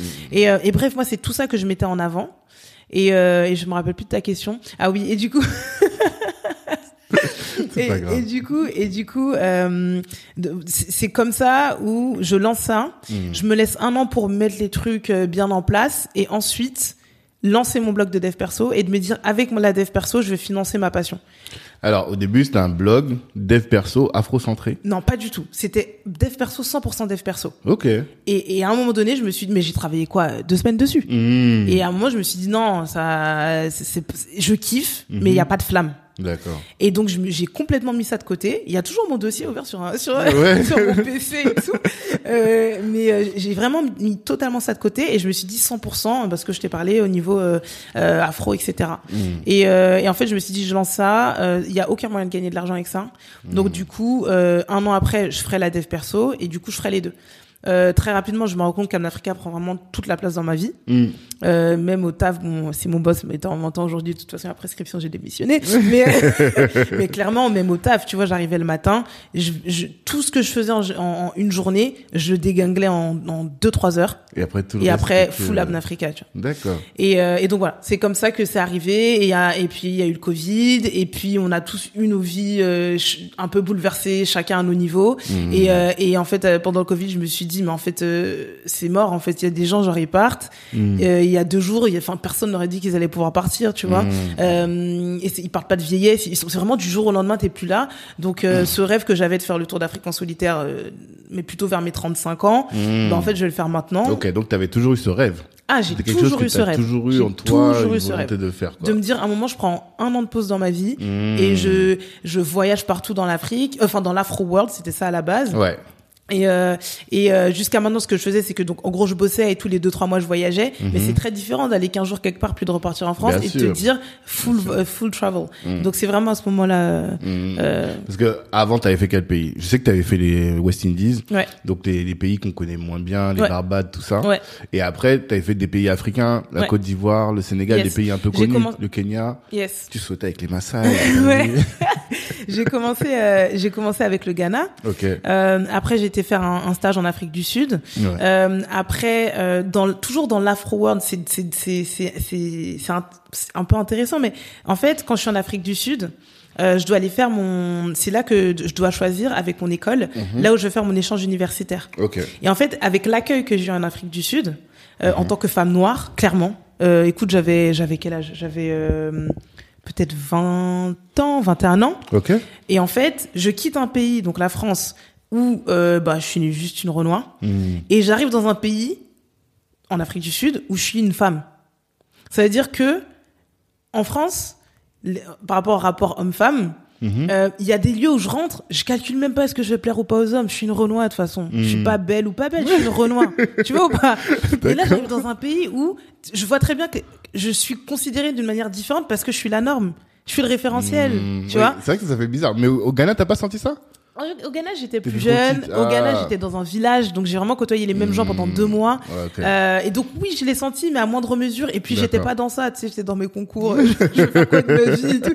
Donc j'étais moins dans ça. Alors que ouais. là, Afrique du Sud, je suis en pleine école de commerce où Hmm. on a on a cravaché pendant deux ans pour avoir un concours. On est vraiment en mode la full life, on va profiter de la vie et tout. Et Hmm. vraiment, vraiment, enfin, c'est fou parce que la vie, même amoureuse que j'ai eue en six mois en Afrique du Sud. Elle est 20 fois plus mouvementée qu'en Ah ouais. qu'en 20 ans en France, tu vois. Tu es ma petite sœur, je veux pas savoir toutes ces choses. Quand je dis mouvement raconter, c'est pas forcément que ça, mais Non, mais même dans la manière dont t'es J'ai perçu, compris. dans la manière dont les, les hommes te vont t'approcher, etc. Mm. C'est tellement différent. Tu prends, c'est fou de se dire ça, tu Ouais, vois. totalement. Et donc du coup, quand je suis en Afrique du Sud et que je dois choisir mes affectations, Mhm. euh, pour mon, je cherche en fait un pays où il y a des noirs. Genre, je me dis, là, j'étais un peu en mode anglais, mais là, du coup, je voulais développer mon espagnol. Et donc, je Mhm. cherchais en Amérique latine où je pouvais aller, où il y avait quand même une grosse communauté noire, que je me sente encore bien quand je me sens bien en Afrique tu vois. Ok. Et donc, j'avais choisi la Colombie, de base. Euh, mais finalement, en fait, l'université en Colombie, elle était pas ouf. Elle était pas très bien classée et tout. Finalement, Mhm. j'ai- été au Mexique. Mais en gros, dans l'Afro World, j'avais fait Ghana, Afrique du Sud, Mexique. On peut penser que c'est pas euh, Afro World, mais il y a Ouais. une vraie communauté euh, afro-mexicaine. D'accord. Euh, après, à un moment, j'avais été au Sénégal. Quand je suis au Sénégal, on me parle beaucoup, beaucoup, beaucoup de la Côte d'Ivoire. Du coup, six mois après, je prends un avion pour la Côte d'Ivoire. Hmm. Euh, entre temps, je lance Amn Africa. Du coup, euh, bah, Guadeloupe, Martinique, que j'avais déjà fait. Je vais à la Dominique, à ne pas Ouais. confondre avec la République dominicaine, euh, où vraiment grosse claque. C'est vraiment dans mon top 3 de, pour l'instant. Pour l'instant, il y a aucun pays. Enfin, le- la Dominique, c'est vraiment dans mon top 3 de l'Afro World. Euh, je vais à la Barbade aussi. Attends, top 3 par rapport à quoi? Par rapport à comment j'ai kiffé le pays. Mais par rapport aux gens, par rapport au paysage, rapport- par rapport... euh, Par rapport, bon après c'est mon truc, hein, mais par rapport à l'authenticité du Oui, à chaque fois tu dis ça. En fait, t'arrives. Mais c'est où la Dominique? Parce que moi je pensais Mais c'est ça qui est incroyable, et je pense que ça joue. Ce qui est incroyable, c'est que c'est à deux heures en bateau de la Guadeloupe. Deux heures. D'accord. Et pourtant, deux pays, pour moi, très différents. Hmm. Euh, déjà, il y a pas du tout l'influence. Enfin, il y a l'ancienne influence française, mais il y a plus l'influence française. Là-bas, t'arrives, tu parles anglais. Par contre, avec les anciens, je peux parler créole parce que, euh, enfin voilà, je peux parler créole. Hmm. Il y a, euh, il y a le fait que j'avais déjà été en Afrique, tu vois. Et il y a le fait que, en fait, je suis dans la Caraïbe, mais je me sens en Afrique. Alors que. C'est resté route. ouais, Plus route que où la, la Guadeloupe. mais mais rien à voir. Ok. Mais vraiment, Tanguy, j'espère que tu iras un jour, rien à voir. Et c'est là aussi que, en allant à la Dominique, je Mhm. me rends compte que, en fait, oui, en Guadeloupe, on est encore afro, etc., bien sûr, mais c'est là où je me rends compte qu'il y a vraiment eu une influence, même culturelle Mhm. euh, et de mentalité. En, Af- en, en Martinique et en Guadeloupe. C'est là où je me rends Mhm. compte, ah ouais, quand on dit qu'on vient d'Afrique et que euh, certains pays ils ont gardé leurs racines africaines et tout, je vois vraiment le gap en fait quand je suis Mhm. entre quand je suis en la Dominique, tu vois. Je vois vraiment le gap entre la Guadeloupe, la Martinique et la Dominique. Euh, un gap que je voyais un peu moins par exemple à la Barbade. Et ouais, pourquoi c'est dans mon top 3 Parce que ben voilà, pareil, c'est un pays qui est très peu connu, peu de gens vont là-bas. Mhm. Euh, donc du coup, euh, j'avais vraiment l'impression de découvrir des choses que je n'avais jamais vues sur internet. Les Mhm. gens sont super euh, accueillants, proches, drôles, on parle anglais, on rigole, je découvre plein de choses que j'ai que j'avais jamais vues dans la Caraïbe. Enfin voilà, c'est pour ça que c'est dans mon Mhm. top 3 et vraiment euh, autant il y a des pays euh, j'ai été, j'ai kiffé et si je retourne pas, c'est pas grave. Autant Mhm. la Dominique, il est hors de question que je quitte ce monde sans retourner à la Sans Dominique. retourner Oui, carrément. en plus, tu vois, je l'ai fait à mes débuts d'Abn Africa. Ouais. Du coup, c'était voilà des stories euh, déjà bien travaillées, mais euh, voilà aujourd'hui les gens qui suivent euh, qui suivent euh, mon compte, euh, voilà, ils ont pas vraiment vu la Dominique. Mm. Et moi, je veux refaire du contenu de Mm. ouf sur la Dominique parce que franchement, bref, je kiffe trop. D'accord. Je suis en train de regarder en même temps. C'est vrai que je voyais des belles choses. Mais après, quand tu regardes comme ça, t'as pas l'impression que c'est mieux que la, les, les autres îles de la Caraïbe. Enfin, quand je Euh, regarde comme ça sur euh, sur Google, Bah, tu vois. tu vois, touristiquement parlant, par exemple, je pense pas, je trouve pas que la Dominique c'est mieux que la Guadeloupe. Touristiquement parlant. D'accord. C'est plus en mode pour les gens comme moi qui ont déjà pas mal voyagé, qui sont Mm. beaucoup à la recherche d'authenticité, de rencontres avec les gens, de différences, de euh, découvertes, de recherche de soi aussi en tant qu'afro. Euh, ça, c'est un, c'est une belle, belle claque dans la tête. Euh, D'accord. parce que voilà, enfin, c'est tout bête. euh, ma sœur, du coup, qui maîtrise pas l'anglais, Mhm. pas très bien l'anglais, euh, on, on pose une question à un mec. Moi, j'étais occupée, je sais plus ce que je faisais. Euh, il comprend pas l'anglais de ma sœur. Elle commence à lui parler en créole, il comprend. Mhm. C'est une dinguerie. Le Mhm. créole, il y a beaucoup de mots de français. Et en fait, le mec, il est incapable de parler français, mais par contre, le créole, il maîtrise. Tu vois, les liens, les trucs. Enfin, c'est, c'est, moi, la Dominique, euh, pff, gros coup de cœur. D'accord. Et Mais du coup, beau, voilà. euh, après, il y avait le Kenya, il y avait le Rwanda. Enfin bref, j'avais, j'avais déjà fait pas mal de pays, euh, pas seulement de l'Afrique, mais de l'Afro-World de manière générale. D'accord. Donc là, confinement, tu te dis, vas-y, maintenant il faut que je fasse ce tour là que je voulais faire. Mm. C'est quoi la première étape? Euh, première étape, ça devait être Haïti, parce que vraiment mon, mon truc c'était vrai. l'Afro-World. Donc, En Ouais. fait, je voulais faire Haïti, je voulais faire la Caraïbe, ensuite l'Amérique latine, donc Mhm. euh, Colombie, Brésil, et ensuite finir en Afrique. Mhm. Euh, avec le Covid, c'était pas possible. Donc, j'ai décidé de, de, commencer par, en fait, je crois que j'avais décidé par le Botswana. Le Botswana, c'était pas possible. Bref, j'ai décidé de commencer par un pays. En fait, je voulais que mon premier pays je sois vraiment dans un kiff, dans un truc genre j'ai hâte d'y aller. Parce que Mhm. dans ma liste des 10 pays, j'ai volontairement mis des, volontairement mis des pays qui m'attiraient, qui m'attiraient pas tant que ça. Mhm. Genre la Tanzanie, ça m'attirait pas de ouf, parce que c'est déjà très touristique et tout. Euh, mais j'avais des pays, je savais que, waouh, là vraiment c'est des rêves, tu vois. Haïti pour moi c'est un rêve. Que tu n'as pas fait finalement. que je n'ai pas là, fait t'as finalement. Et, euh, et, euh, et la RDC, rêve de dingue. Rêve de Mmh. dingue. Donc j'ai commencé Eh, par t'as la commencé par la RDC, oui. j'ai commencé la, la- par la RDC et j'ai bien fait même au niveau administratif Ouais. parce que comparé à ben, aux, autres pays de la liste, euh, obtenir son visa pour euh, pour euh, pour le Congo c'est beaucoup plus compliqué que- d'autres pays. Mmh. Donc heureusement que j'ai fait les démarches quand j'étais en France. Ouais. Euh, parce qu'après pour les autres pays, il y en a juste tu rentres, tu, tu, tu demandes ton visa et tu l'as, tu vois. Mmh. Euh, c'est pas possible pour le RDC, c'est pas possible pour le Cameroun, c'est pas possible pour plein de pays. Mmh. Et, euh, et donc voilà, je voulais commencer avec un pays où je savais voilà que Africa pas Africa, je voulais aller là-bas. Voilà. Mmh. Mais quand je parle de première étape, c'est même euh, quand t'es là, quoi. T'es t'es en France, Ouais. t'es là, tu réfléchis, tu te dis bon, ça me paraît être un monstre d'organisation en Ah. fait de faire ça. Ouais. Comment tu tu t'y prends concrètement pour le faire, pour organiser? Tu dis bon, voilà, déjà je casse mon PEA, je casse mon PEL, enfin tu vois tous ces trucs là. Financièrement Euh, bon, déjà financièrement, c'est vrai que euh, bon, j'ai déjà dit pas mal de fois sur les réseaux sociaux, mais euh, ça fait partie aussi de l'éducation que m'a donné mes parents. Moi, j'ai toujours été très euh, économe, euh, mais pas dans la douleur. Ouais. j'ai toujours été très économe en mode c'est naturel chez nous. Enfin, on a toujours été euh, ouais, c'est comme ça. On reçoit de l'argent. En fait, euh, le, le truc c'est genre oui, c'est bien de gagner beaucoup d'argent, mais aussi ce qui fait la différence, c'est pas tant ce que tu gagnes, c'est ce que tu gardes une fois que ça arrive chez toi. Ouais. Et, euh, et du coup, moi, très tôt, euh, dès mon premier stage, euh, dans tout ce que je gagnais, il y avait minimum 40% qui partait en épargne. 40%. Et ça, je te dis, c'est quand j'ai commencé à être en CDI. Mais avant le CDI, c'était euh, 60-70%. Je vivais encore chez mes parents. Ah oui. Bah, j'avais pas de loyer à payer. Enfin, Ouais, ouais, ouais. je payais juste des allers-retours pour aller voir euh, le, le mec que je côtoyais à l'époque, mais euh, enfin, je j'avais rien quoi. J'avais pas d'enfant. Enfin, Ouais, et donc du coup vraiment, euh, je mettais euh, 40%. C'est vraiment quand j'ai commencé à travailler en CDI et que du coup. Je crois que j'avais plus mon prêt étudiant à, à, à rembourser, je sais plus. Mais euh, c'était vraiment vers la fin, 40%. Mmh, Donc, en gros, pendant plusieurs années, j'ai mis de l'argent de côté. Euh, je me rappelle, euh, Blériot, que tu connais de la Pérave, qui me disait, vous, les gens qui économisent là, euh, vous allez mourir avec votre argent. Blériot, tu disais ça. Pourtant, lui, c'est un camère. Les camères, ils savent économiser. Un camère Ouais, plus. oui, en plus, un bamileke. Ouais, je vais l'attraper, on va en parler. Et moi, tu vois, vu que voilà, j'avais pas de but précis. Mm. Euh, comme tout le monde, je pense que j'allais utiliser ça en apport pour acheter un appart, j'en sais rien. Oui. Mais euh, c'est vrai que du coup, quand j'ai choisi de voyager, Hmm, il n'y a vraiment pas eu ce truc de d'argent. Ok. Je savais que j'avais les fonds. Hmm. Et euh, je savais aussi que si j'avais plus les fonds, bah je rentre, c'est tout. Enfin, j'étais pas à la rue non plus. Enfin, j'ai des parents, j'ai un frère, Ouais, une bah ouais. Euh, donc voilà, donc la difficulté, elle a plus été dans des trucs purement euh, logistiques, administratifs, professionnels, où il faut que je contacte mon boss pour lui dire que je pars un an, euh, où il faut que je m'assure qu'il accepte. Et c'est pour ça que j'ai prévenu très longtemps à l'avance parce que j'avais regardé sur euh, sur internet est-ce qu'ils peuvent refuser les congés sabbatiques? Et j'avais Mhm. vu que non. Mhm. En fait, ils peuvent refuser le, le ils peuvent euh, repousser la date, Ouais. mais jusqu'à six mois maximum. Donc moi, Mhm. direct, la date que je lui ai donnée, c'était déjà à six mois par rapport à ce que je voulais faire. D'accord. Donc je savais, enfin, j'ai tout sécurisé à ce niveau-là. Mhm. Et après, le plus gros, ouais, c'était au niveau organisation pure. C'est ça. Euh, c'était. Euh, bah, t'avais quels outils bah, Je sais pas si y a une Notion à cette époque, mais quel outil pour euh, organiser les différents pays comme... Franchement, sais que moi, rien que de penser à ça, je serais resté. Juste d'y penser, tu vois, j'aurais dit, ah, vas-y, flemme, flemme. Non, non.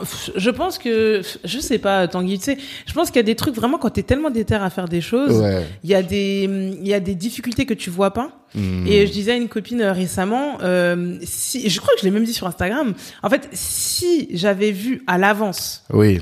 tout le travail, toute l'énergie euh, mentale, financière, familiale, tout que ça m'a demandé, tous les efforts, enfin vraiment, euh, là quand je regarde en arrière, si j'avais vu ça, T'aurais pas fait. mais je serais encore chez AXA. Mais je pense que tous, tout le monde sait ça. Je C'est serais, je serais encore chez AXA. Ah ouais. Impossible. Il y a des choses, je me suis dit, mais jamais je vais me relever de ça. Ah ouais Mais clairement. Donc, c'est- je pense que c'est vraiment en mode, un peu comme quand je suis partie au Ghana la première fois. Enfin, Mhm. je suis partie en mode, je sais ce que je veux faire. Et c'est quand je suis arrivée, je me suis dit, Hmm, peut-être c'est un peu chaud ce que je fais, tu vois.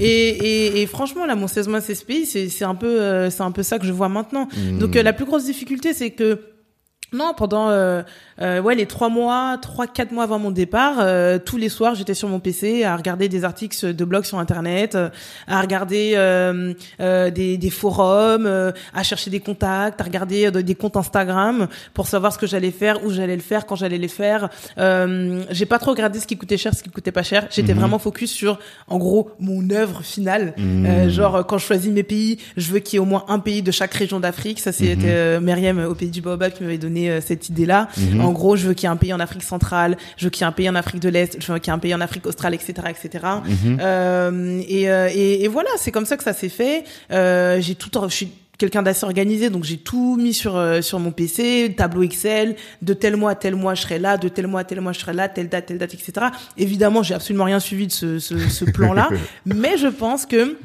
en fait, le but, c'est juste d'avoir un cap et une direction. Ouais. Genre, même si tu le suis pas, le fait Mm. d'avoir une ligne sur la, au moins tu sais ce que tu avais décidé de faire et que finalement tu ne fais pas. ça. c'est Donc euh, voilà, même quand je fais des plans, je sais qu'en vrai, Mhm. mais au moins tu as une ligne directrice, une, une colonne vertébrale qui fait que tu vas suivre un chemin de à peu près quoi. Et tu sais que si tu te perds, bah tu peux retrouver, retrouver revenir sur le plan en fait. Ouais, ça.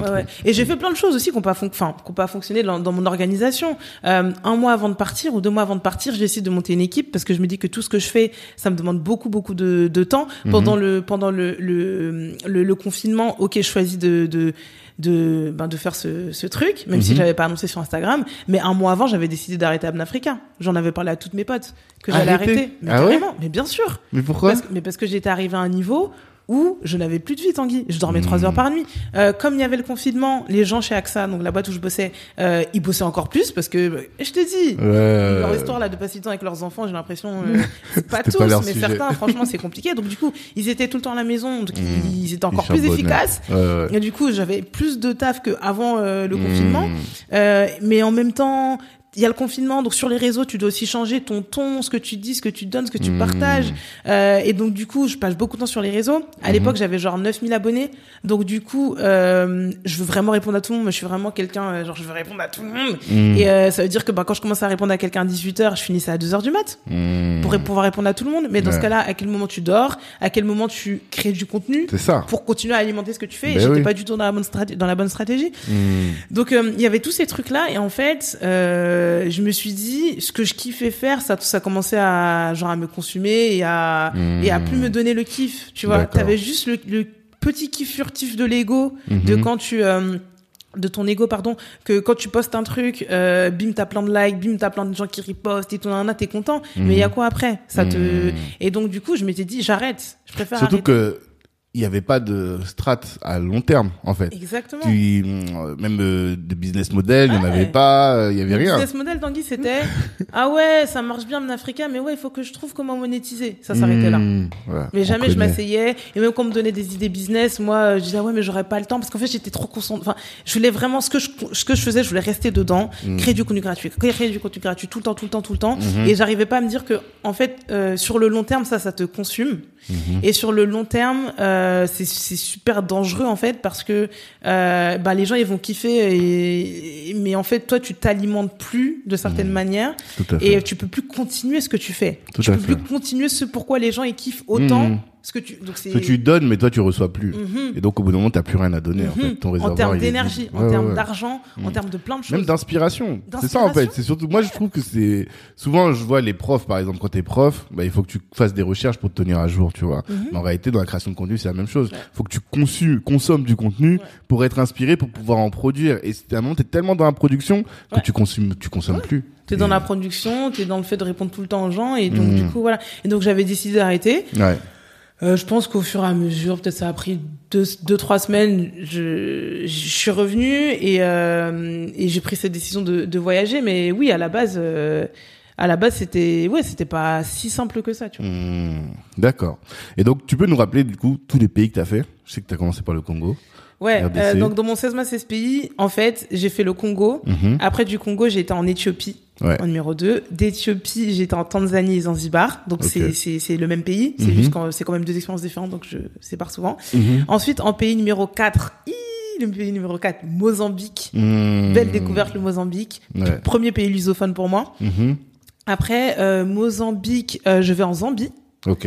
Belle découverte aussi, Zambie. Mhm. Euh, ensuite, de la Zambie, je flippe et je commence à avoir la boule au ventre parce que je vais au Cameroun. Ouais. Et en fait, euh, en Zambie, ils sont tellement gentils, tellement pisse, tellement tout. Et je suis à un moment de mon voyage où je suis aussi un peu fatiguée euh, mentalement et tout. Et, Mhm. euh, et en fait, on m'a dit que le, Congo- le Cameroun, c'est dur. Ouais. Et en fait, je me dis, mais est-ce que j'aurai les, reins pour le Mhm. Cameroun et tout? Donc, Cameroun. Cameroun, bon, j'en parle pas, on l'a vu sur les réseaux, c'était. Ouais, en plus c'était pendant le, la canne et tout. non, c'est après que t'es retourné à la canne. Ouais, c'est après que je suis C'est après, ouais, t'es retourné. Ouais. Cannes. Donc, euh, euh, Cameroun. Ensuite, après le Cameroun, je vais au Bénin. Mm.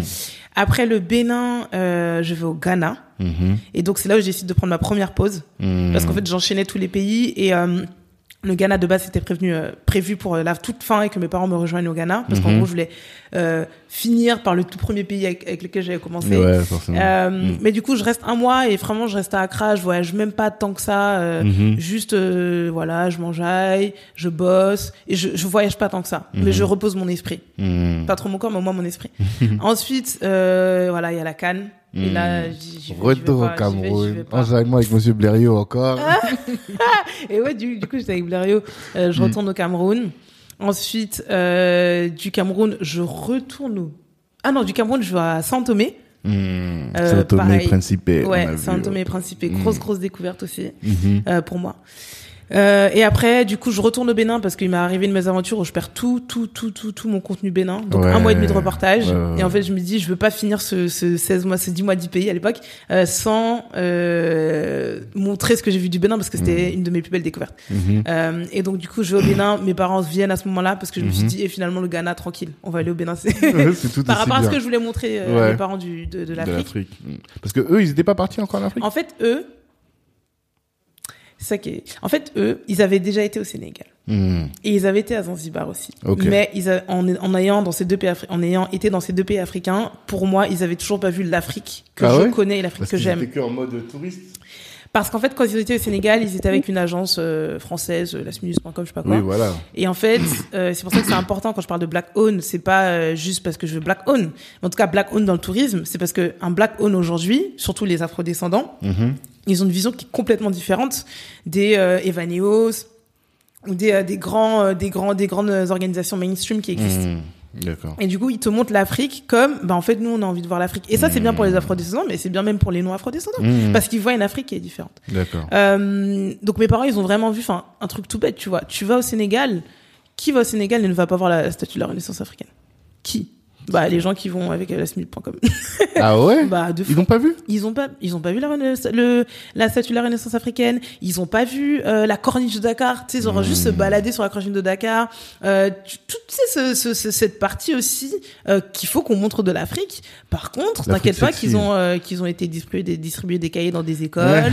T'inquiète pas qu'ils ont fait tous les trucs qu'on aime voir. Euh, tu quoi. vois Mm. et euh, par contre, eux, ils ont kiffé le Sénégal. Hein. Mm. Franchement, ils font que de parler du Sénégal, de leur guide et tout. Enfin, Ouais, ouais. ils ont kiffé, mais c'était pas ce que moi je voulais qu'ils voient. Mm. Zanzibar, pareil. Là, j'étais là, mais en fait, Zanzibar, ça reste une île. euh, euh, c'est fou. Enfin, fran- franchement, il faut aller à Zanzibar. Mhm. Euh, mais euh, ça reste aussi une île bah, assez touristique. Et en fait, qui dit île touristique dit gros gap entre toi en tant qu'occidental et euh, et une partie de la population qui est qui est pauvre, pauvre en tout cas dans la définition qu'on connaît de pauvreté ici. Et, euh, et du coup, c'était stylé, mais pareil, c'était pas ce que Mhm. moi, euh, même ce qu'on voit dans mes vidéos, c'était pas ça. Mm. Et c'est pour ça que j'ai voulu qu'ils aillent au Bénin.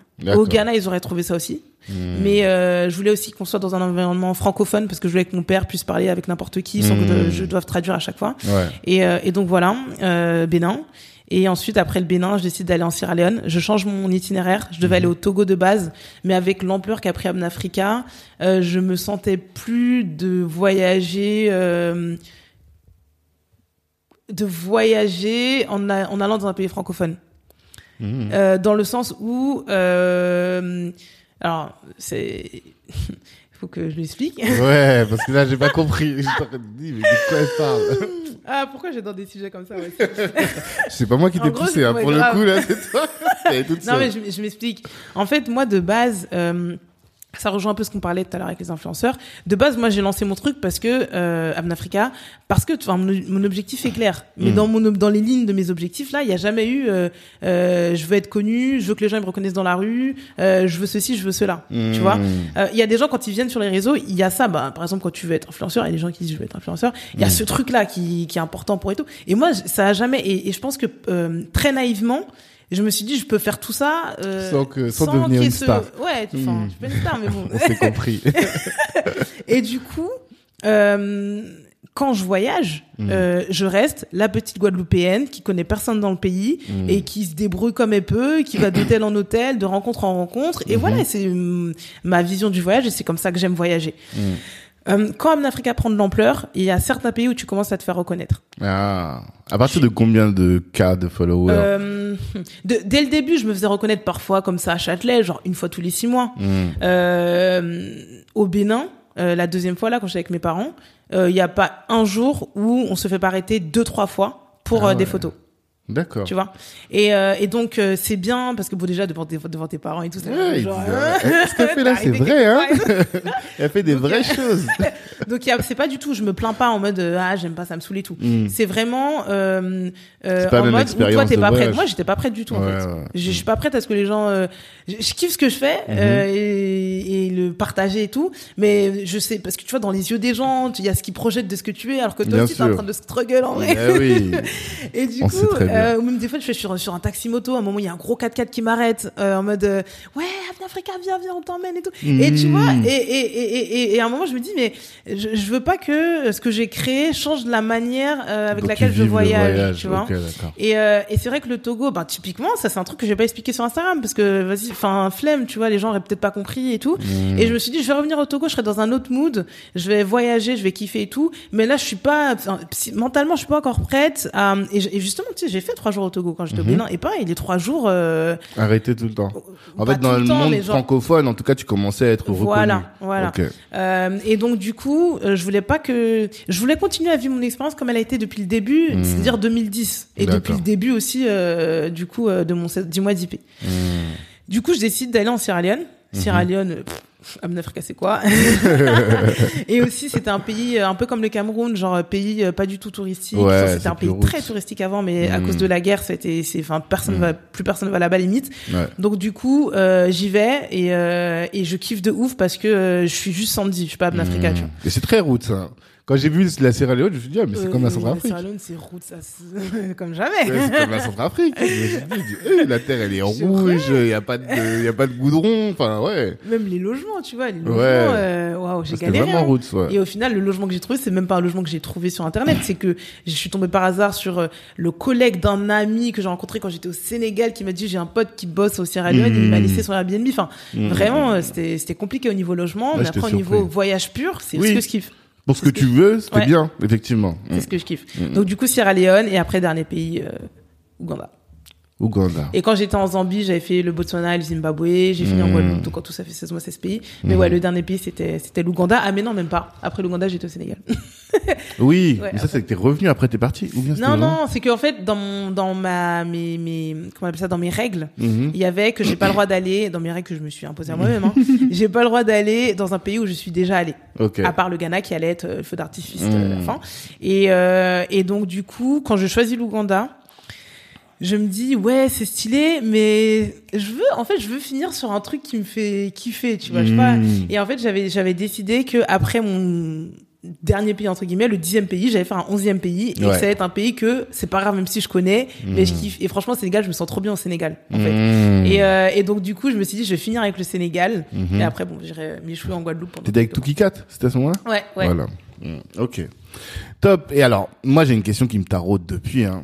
C'est Cheikh Anta Diop a écrit sur l'unité culturelle de l'Afrique noire. Ouais. Est-ce que toi tu as vu cette unité culturelle? C'est-à-dire ce truc qui fait que malgré notre diversité, ces 54 pays dont on parle et qui sont très différents hein, quand on prend l'Éthiopie et euh, les, euh, les, les les musées, les hum, châteaux de pierre et même la culture éthiopienne, la langue armorique, elle a rien à voir, j'imagine, avec euh, l'Afrique de l'Ouest ou Afrique centrale. Mais est-ce que dans toute cette diversité-là, tu as pu identifier quelque chose de commun dans ton expérience à toi?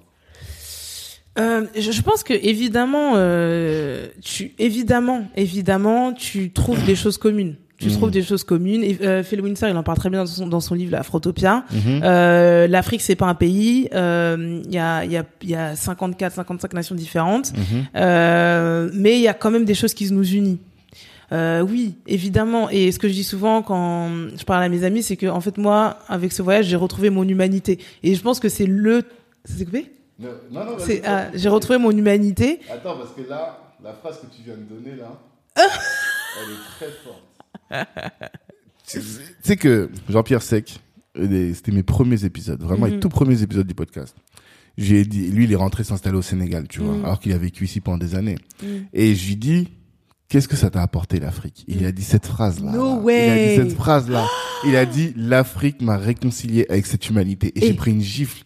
Je suis resté comme ça, je dis mais de quoi il parle? Et il commence à m'expliquer et tout que en fait la vie d'Occident l'avait rendu un peu comme une machine, tu vois, et que l'Afrique l'a réconcilié avec des choses fondamentales, humaines. Et je, je pose souvent cette question-là sur le podcast à toutes les personnes qui sont rentrées sur le continent et que tu le dises toi-même sans que je te pose la question. Ah, C'est pour ça que j'ai souri, tu vois, que je me suis dit il y a quelque chose là, tu vois.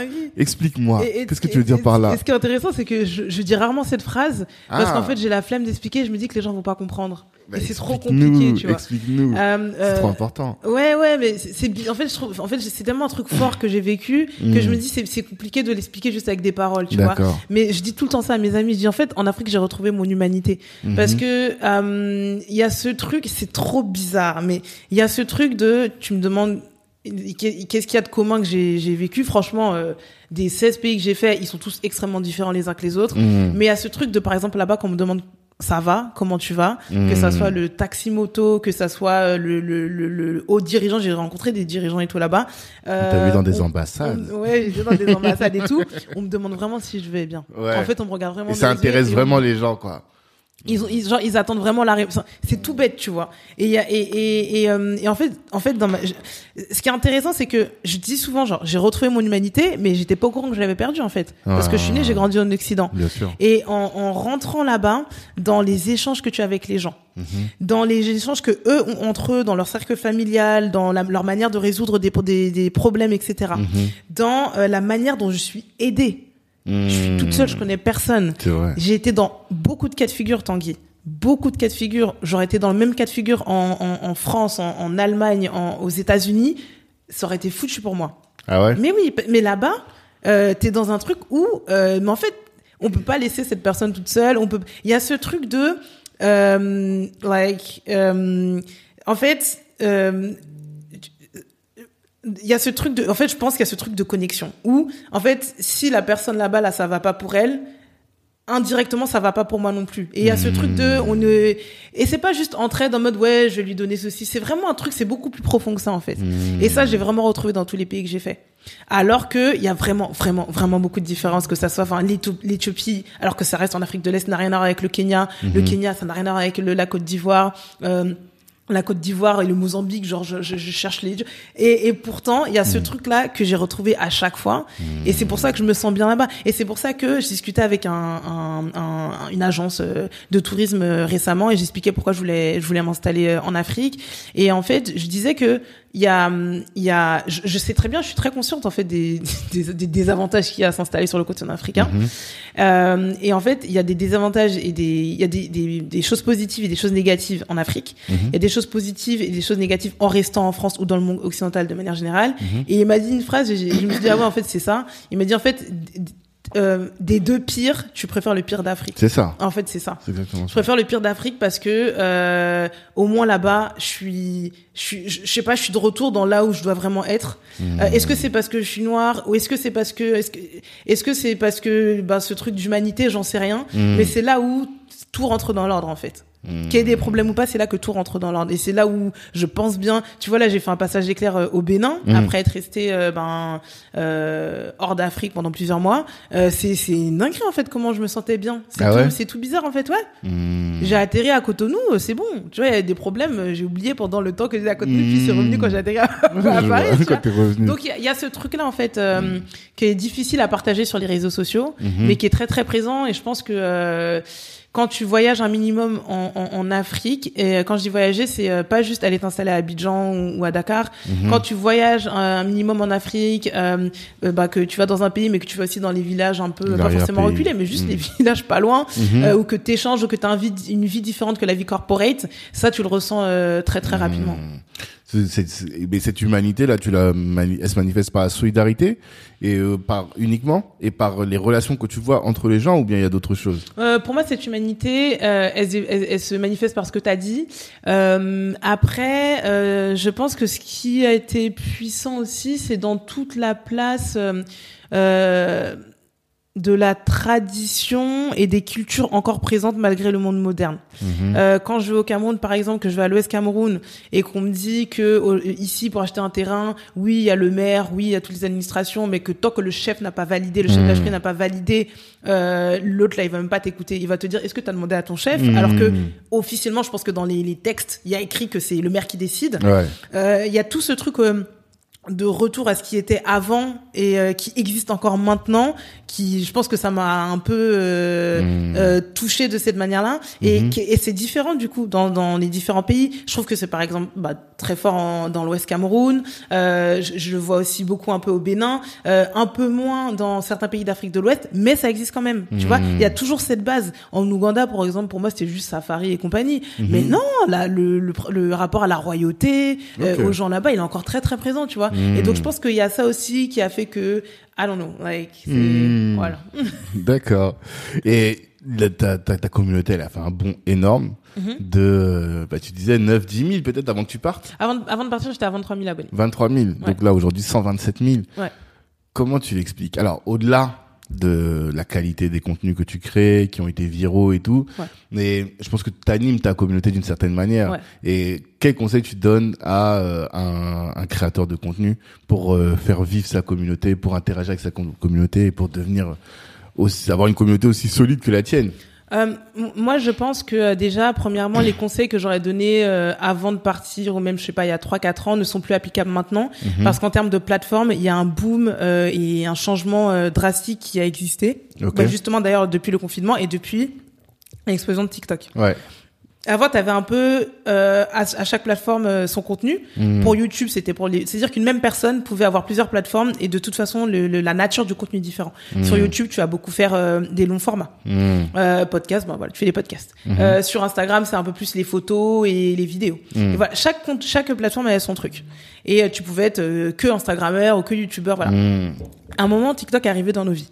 Mhm. Et TikTok a commencé à faire trembler notre copain Zuckerberg. Ouais. Ce qui s'est passé, c'est que quand TikTok est arrivé, ils ont investi des milliards et des milliards euh, pour pousser ce que sur Instagram on appelle les reels. Mhm.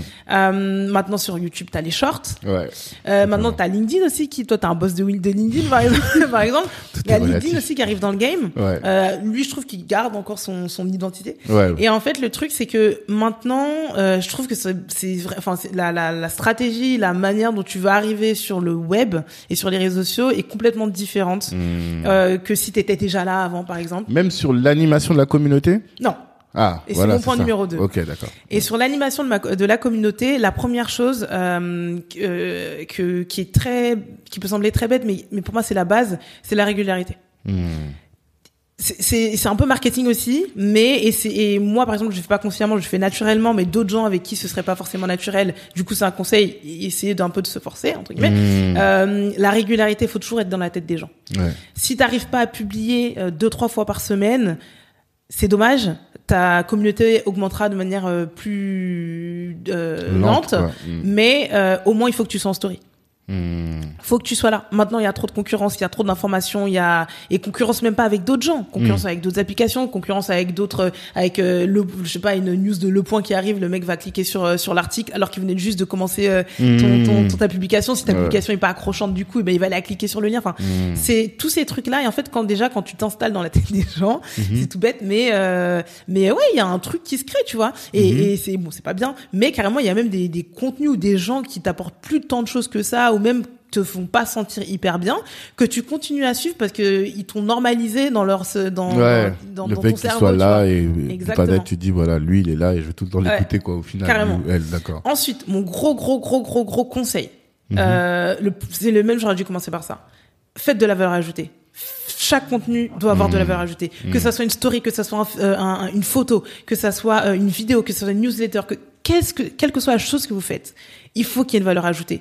Il faut euh, même quand tu racontes ta life et du coup ce, ce conseil s'applique pas vraiment aux influenceurs parce que influenceur c'est un peu lifestyle, tu montes ta, ta, ta vie et tout mais si tu es, sur le web euh, pour euh, un podcast, un projet, une asso, un- un- une entreprise, etc., un solopreneur, tout ce que tu veux, il faut que pour moi chaque chose doit être intentionnelle. C'est-à-dire que même quand tu montes ta life, il faut qu'il y ait une intention derrière et pourquoi est-ce que tu le fais.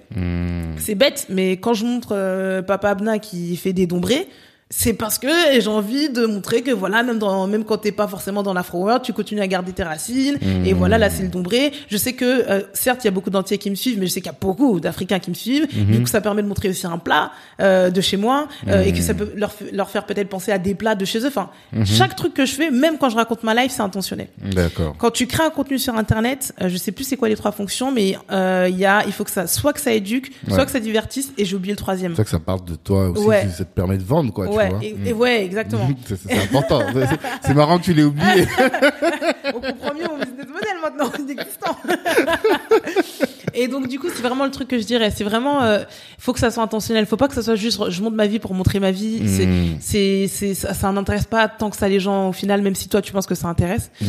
Euh, après, évidemment, euh, ce qui peut être un peu plus compliqué à faire, euh, bah, c'est d'être authentique. C'est beaucoup revenu dans notre discussion, mais euh, moi vraiment, euh, en fait, j'ai pas le temps d'être quelqu'un d'autre. Mm. Euh, donc du coup, comme on me voit sur euh, Instagram, c'est vraiment comme ça que je suis en vrai. Mhm. Genre, euh, j'ai vraiment pas le temps. Et, et, et, et du coup, des fois, quand t'es sur les réseaux, t'as envie de hum, un peu créer un personnage. C'est ou- ça, du personal branding. Ouais, et tu vois, même dans le personal branding, en réalité, tu peux faire du, du personal branding et être authentique. Mhm. Le personal branding, en vrai, c'est euh, regarder quels sont tes, tes gros traits de caractère, Mhm. euh, et les mettre en avant peut-être un peu plus que d'autres, mais ça reste toi, tu vois. Mhm. Et euh, et et il y a, il y, a, il y a certaines personnes, euh, je pense, sur les réseaux qui, voilà, essaient d'être un peu quelqu'un.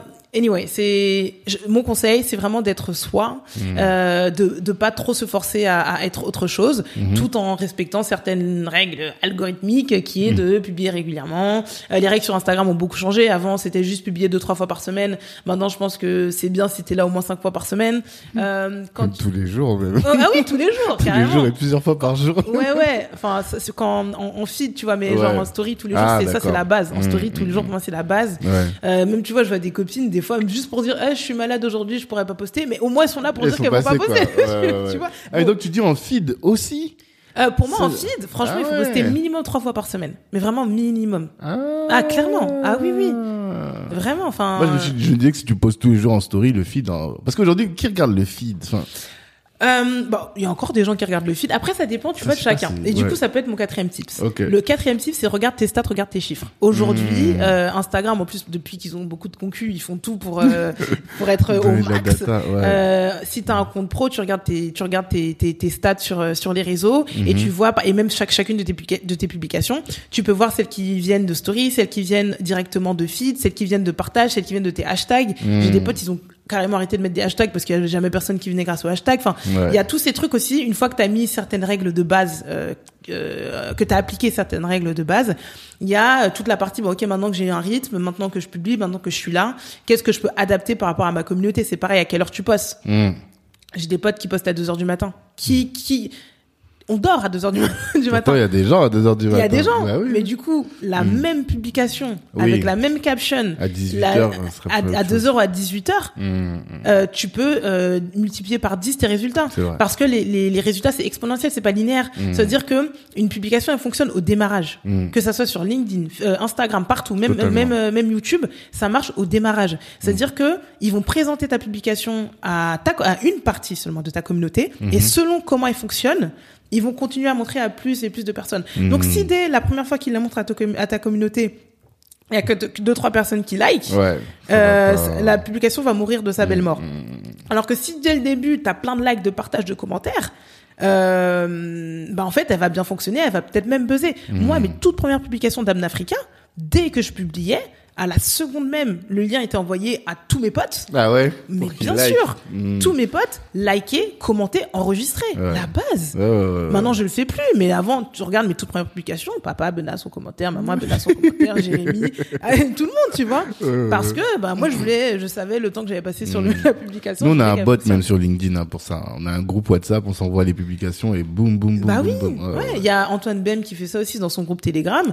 Dès qu'il fait une publication sur LinkedIn, il la met et il dit voilà, fait ça. Et c'est parce qu'il, c'est, c'est pas juste pour partager, c'est parce qu'il sait que c'est dès les des, des premières minutes que tu vas pouvoir attester, euh, tu vas pouvoir attester euh, du succès de ta publication. Totalement, totalement. Euh, comme on est sur une chaîne pour les entrepreneurs, on est obligé de se poser la question de ton business model. Comment Parce que fallait pas poser. Ouais.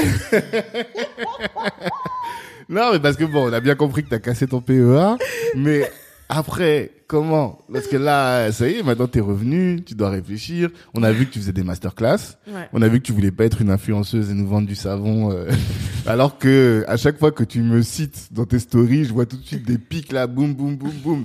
Et même euh, t'as as grave des retours des gens, tu vois, qui Ouais. disent, euh, tu, quand, quand- quand tu les cites, ça a un impact véritable sur leur euh, la fréquentation de leur lieu et tout.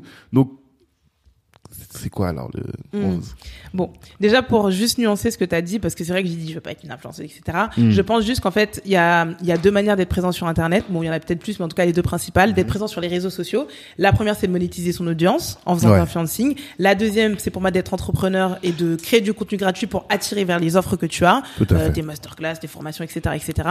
Mais euh, enfin c'est on va dire le, gros de ce que tu fais mais tu peux toujours avoir des des, des modes hybrides où 90% de ton CA ça va être tes produits Mhm. et que parfois si vraiment euh, il y a un truc qui t'intéresse tu vas faire de la de l'influence mais mais en gros c'est pas ce qui, ce qui te fait manger tu vois Mhm. Euh, demain j'en sais rien s'il faut que je fasse une collab euh, euh, avec Kin Label. avec Kin Label Par collab que j'ai faite tu vois typiquement Ouais, je pense à lui Si- parce qu'il m'a appelé récemment. ouais et je sais ouais que si je fais une collab avec Kin Label son truc il me parle de ouf. Ouais. son, son, son concept, il me parle de ouf. Euh, tout- toutes les valeurs qu'il met derrière, ça me parle de ouf. Mhm. Moi-même, en tant que voyageuse, euh, j'aime avoir des vêtements, euh, voyageuse présente sur Internet, Mhm. j'aime avoir des vêtements un peu stylés, un peu colorés, Mhm. euh, qui, euh, sans avoir à m'habiller de ouf, je- j'ai déjà un swag. Ouais, ouais, Euh, ouais. Et bon, aussi, le truc, c'est que on était dans le même lycée. J'étais pas au courant. Ah, je était- pas. Je crois qu'il était dans la classe de mon frère. Enfin bref. D'accord. Et, euh, et donc bref, voilà, tu as des trucs comme ça, why not? Mais je veux Mhm. pas baser mon business model là-dessus parce que si c'est ça qui te fait manger, après moi, mais je parle de moi, je parle pas des autres influenceurs et Mhm. des autres influenceuses. Moi,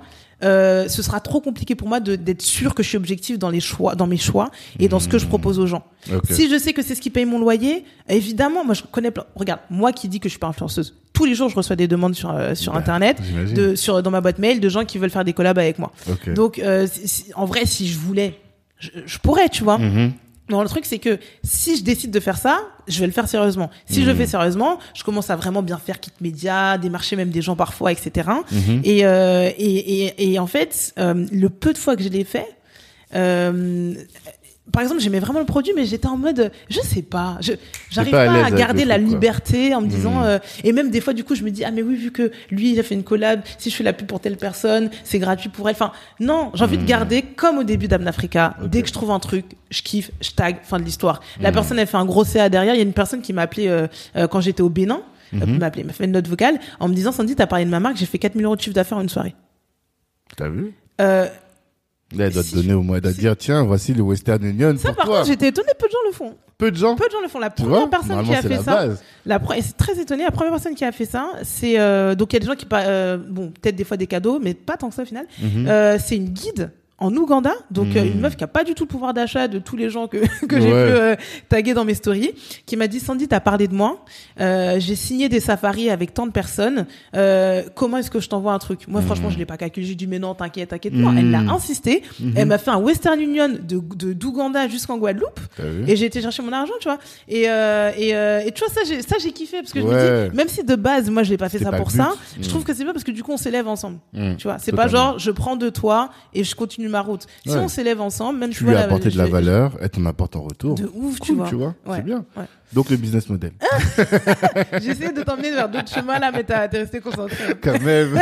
Depuis d'ailleurs, je loupe les questions, mais là, j'ai pas oublié. Comment tu Euh, vas voir l'avenir? Ça ouais, ouais. je- beaucoup de gens se posent la question, je me Mm. pose la même. Écoute, euh, aujourd'hui, euh, donc j'ai beaucoup été sur euh, les économies que j'avais faites. Ouais. Euh, pendant que j'ai commencé à voyager, j'ai commencé aussi à faire des masterclass Ouais. parce que en fait, je recevais beaucoup, beaucoup, beaucoup de messages. Euh, Mhm. je restais beaucoup de temps à faire des notes vocales, d'envoyer des trucs, faire des tips et tout. Je me dis en fait, c'est impossible, c'est pas gérable. Mhm. J'ai pas encore sorti mes guides, donc je vais, euh, je vais commencer maintenant à donner Mhm. des conseils, Mhm. euh, même si j'ai pas mes guides. Et donc du coup, mais en, en petit comité, hein, en comité Mhm. privé pour être sûr de pouvoir parler à tout le monde, répondre à tout le monde, etc. Totalement. Donc j'ai commencé à mettre euh, en place les masterclass, Ouais. ce qui m'a pas, pas mal aidé pour mon voyage. Je te disais tout à l'heure en off que euh, j'avais lancé une cagnotte. Mhm. Euh, J'en parlais pas tant que ça. Du coup, j'ai eu, euh, voilà, j'ai eu euh, des montants intéressants. Mhm. Mais ça, franchement, sur, sur, euh, je te disais tout à l'heure, le Cameroun, je pense que ça m'a, ça m'a coûté euh, 6 000, 7 000 euros juste le Cameroun. Euh, la cagnotte, c'est ce que ça m'a financé Ok. pour un pays. Mhm. J'en ai fait 16. Ouais. Donc le calcul est vite fait. suffisant, mais Ouais. bon. ça Mais, quoi. mais Mm. en fait, ce que, ce que tu disais aussi, c'est que le simple fait de me dire qu'il y a des gens qui ont sorti Mm. leur carte, on dit j'envoie 10 euros, même parfois 200 euros. I was like, ça, en fait, ça m'a, donc j'étais très contente de recevoir tout ça, mais en fait, ce qui m'a, ce que ça m'a vraiment donné, c'est de, ça, en plus, t'es- toute seule, t'es là, des fois, dans, dans des, dans des logements éclatés au sol. Il L'eau, il y a, y a pas l'eau, il pleut, il y a un scorpion qui vient de faire je sais pas quoi dans ton- Et t'es là, t'es là, tu reçois la notification euh, PayPal, tu dis, Mhm. merci. Tu vois, tu dis, en fait, je fais pas ça pour rien. C'est, Ouais, tu vois, ça m'a vraiment aidé à ce niveau-là. Totalement. Et, euh, et donc, du coup, j'ai aussi fait les masterclass, Mhm. qui m'a permis aussi de continuer jusqu'au bout. Sinon, j'aurais vraiment pas eu les fonds pour euh, faire les 16 pays. Ça a coûté très cher parce que je voulais vraiment tout faire dans les pays. Mhm. Tout l'argent que j'ai dépensé, je pense que j'aurais pu dépenser moins, mais comme je voulais vraiment tout faire, Mhm. voilà. Euh, ensuite, il y a les guides que je vais sortir Ah. en 2020, on est en 2022, donc en 2023. Ok. Euh, Aujourd'hui, il y a le guide du, du retard qui existe, Mhm. où euh, quand tu veux partir en voyage, le réflexe de plein de gens, c'est d'aller à la Fnac, d'acheter le guide du retard. Aujourd'hui, le guide du retard est très peu présent sur le continent africain, et surtout les pays qu'ils ont, des fois, c'est bancal les informations. Aujourd'hui, je veux que quand je vais sortir mes guides, ça soit vraiment la référence. Quand quelqu'un veut partir en Afrique. Il y a même pas de bégaiement en fait. Je veux Mhm. le guide euh, by Africa. Africa, Ok. euh, qui va, euh, qui parle de, de, de- du Rwanda, qui parle de, de- du Cameroun, du Congo, bref, de tous les pays que j'aurais fait, Mhm. et qui sera pour le coup mis à jour très, euh, tous les six mois. J'ai j'ai opté Mhm. sur pour, pour ça finalement, pour l'instant, parce que en fait les pays d'Afrique bougent énormément. Ouais. Aujourd'hui, le dernier resto à la mode euh, que j'ai fait quand j'étais au Sénégal la première fois, euh, Mhm. on en on n'entend plus parler aujourd'hui. Donc il y aura aussi ce travail de mise à jour des informations qui sera euh, qui sera assez récurrent. Et j'ai réfléchi, j'ai réfléchi euh, à une monétisation de mon contenu. Je m'explique. Euh, Aujourd'hui, j'ai quitté AXA pour plein de raisons, mais une des raisons, c'est vraiment la liberté. Mhm. Je veux vraiment me lever le matin et me dire que tout ce que je fais, c'est parce que j'ai décidé de, le faire. Et y a, et vraiment, il y a, mais, vraiment des toutes petites décisions comme avec qui tu vas manger, euh, tout- le moindre petit truc, how you do anything is how you do everything. Le Mhm. moindre petit truc, si c'est pas un truc que je veux faire, ça m'intéresse pas. Mhm. Euh, donc du coup, et encore plus maintenant que j'ai fait mon 16 mois CSP, enfin j'ai pris des décisions euh, à un moment donné. Après, vraiment, euh, tu, tu Ouais. upgrades dans les décisions que tu prends. Forcément. Et euh, je me suis rendu compte que effectivement, euh, parce que j'ai euh, donné, j'ai une communauté, une communauté importante, parce que j'ai montré que j'avais vraiment fait tout ça, euh, ben voilà, il y a des gens qui viennent à mes masterclass, voilà, je vais faire des guides et tout. Mais en vrai, même si ça je kiffe, hein, parce Mhm. que mon but c'est voyager pour inciter, euh, pour désinvisibiliser le continent africain, blablabla, blablabla. Mhm. Euh, donc, donc le fait de faire des masterclass, de donner mes conseils et tout, je kiffe. Mhm. Mais toujours dans mon truc de ok je kiffe mais moi je vais faire que ce que je kiffe de ouf. Euh, moi ce que j'aime c'est euh, toutes ces vidéos que je fais.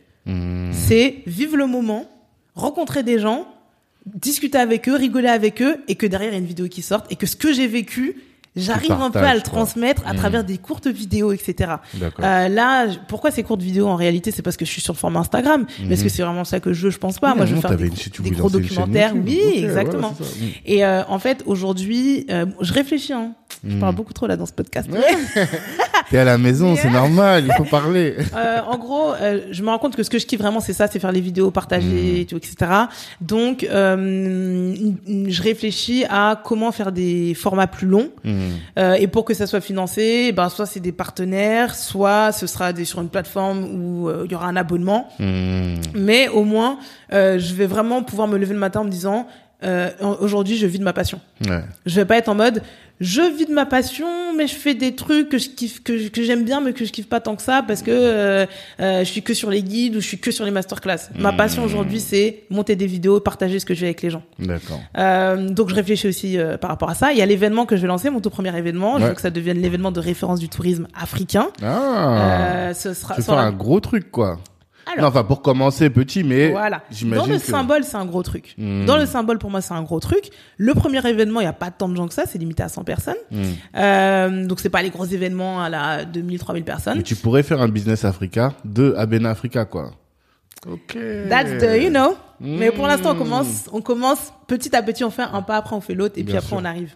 Et, euh, et l'idée, c'est vraiment de faire un événement où euh, qui, qui réunit les voyageurs, du, les voyageurs du continent africain, les euh, wannabe voyageurs du continent africain, ceux Mmh. qui n'osent pas aller, mais du coup, le fait de rencontrer peut-être des personnes qui l'ont fait, qui leur ressemblent, euh, ils vont peut-être le faire. Mmh. C'est un événement qui aura lieu une fois tous les ans à Paris, Mhm. et c'est un événement qui, comme sa créatrice, va faire le tour du monde de l'Afro World. C'est-à-dire que le premier, là, il aura, lieu à Paris le 10 décembre, mais à chaque fois que je vais aller dans un pays, à la fin de mes aventures, et ça, ça aurait été vraiment stylé de faire ça quand je faisais mon 16 mois 16 Mhm. pays, mais c'est pas grave, c'est qu'à la fin euh, de chaque de chaque pays, euh, de mes aventures, il y aura là l'événement en question. J'ai pas, je dis pas de nom parce que j'ai pas encore, j'ai pas encore statué sur le nom. Ouais.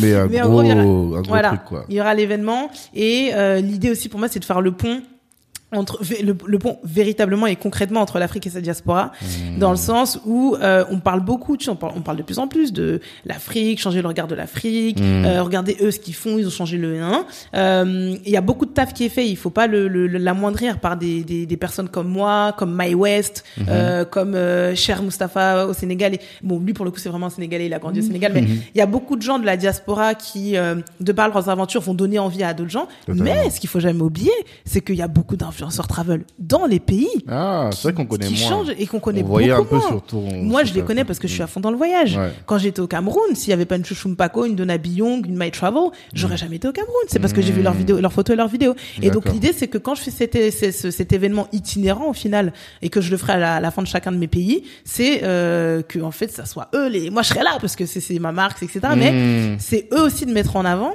parce que ce que j'ai remarqué beaucoup dans les pays, c'est franchement, euh, on n'est jamais prophète dans son propre pays. Et euh, moi, la manière dont été mise en avant dans certains endroits, En oubliant qu'il y a des gens localement qui font déjà de bien fou, les en choses. fait. Ouais, Tu vois tu et en fait, je veux vraiment qu'à un moment donné, on se kiffe nous-mêmes dans nos, Hmm. dans nos trucs, tu vois. Ouais, je vois Quand tu vas en Côte d'Ivoire, Prince Edja, il fait un travail de malade sur le, Mhm. pour le tourisme ivoirien. D'accord. Et en fait, c'est ça, bref, que, Mmh. que je veux faire. Mais il y a un beau programme en tout cas. Ouais, il y a un beau programme. C'est pas parce que Ouais, tu disais ouais, j'ai pas de business. Non, il y a un non, vrai en truc fait, là. c'est que, en fait, c'est que, y a eu la- en fait, c'est qu'il y a la frustration de, euh, ça fait quand même, attends, ça fait combien de temps? 4 ans ou 5 ans? J'ai commencé en 2018, on est en Mmh, 2022. bientôt 5 quoi. Hi Mmh. Voilà, bientôt 5. Ça fait, depuis le temps que je suis sur les réseaux, Mhm. et avec la, il faut se dire, il faut se dire la vérité, hein, c'est pas grave.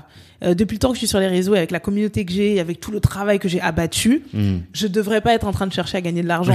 je devrais déjà avoir mis en place un système qui fait que je gagne de l'argent.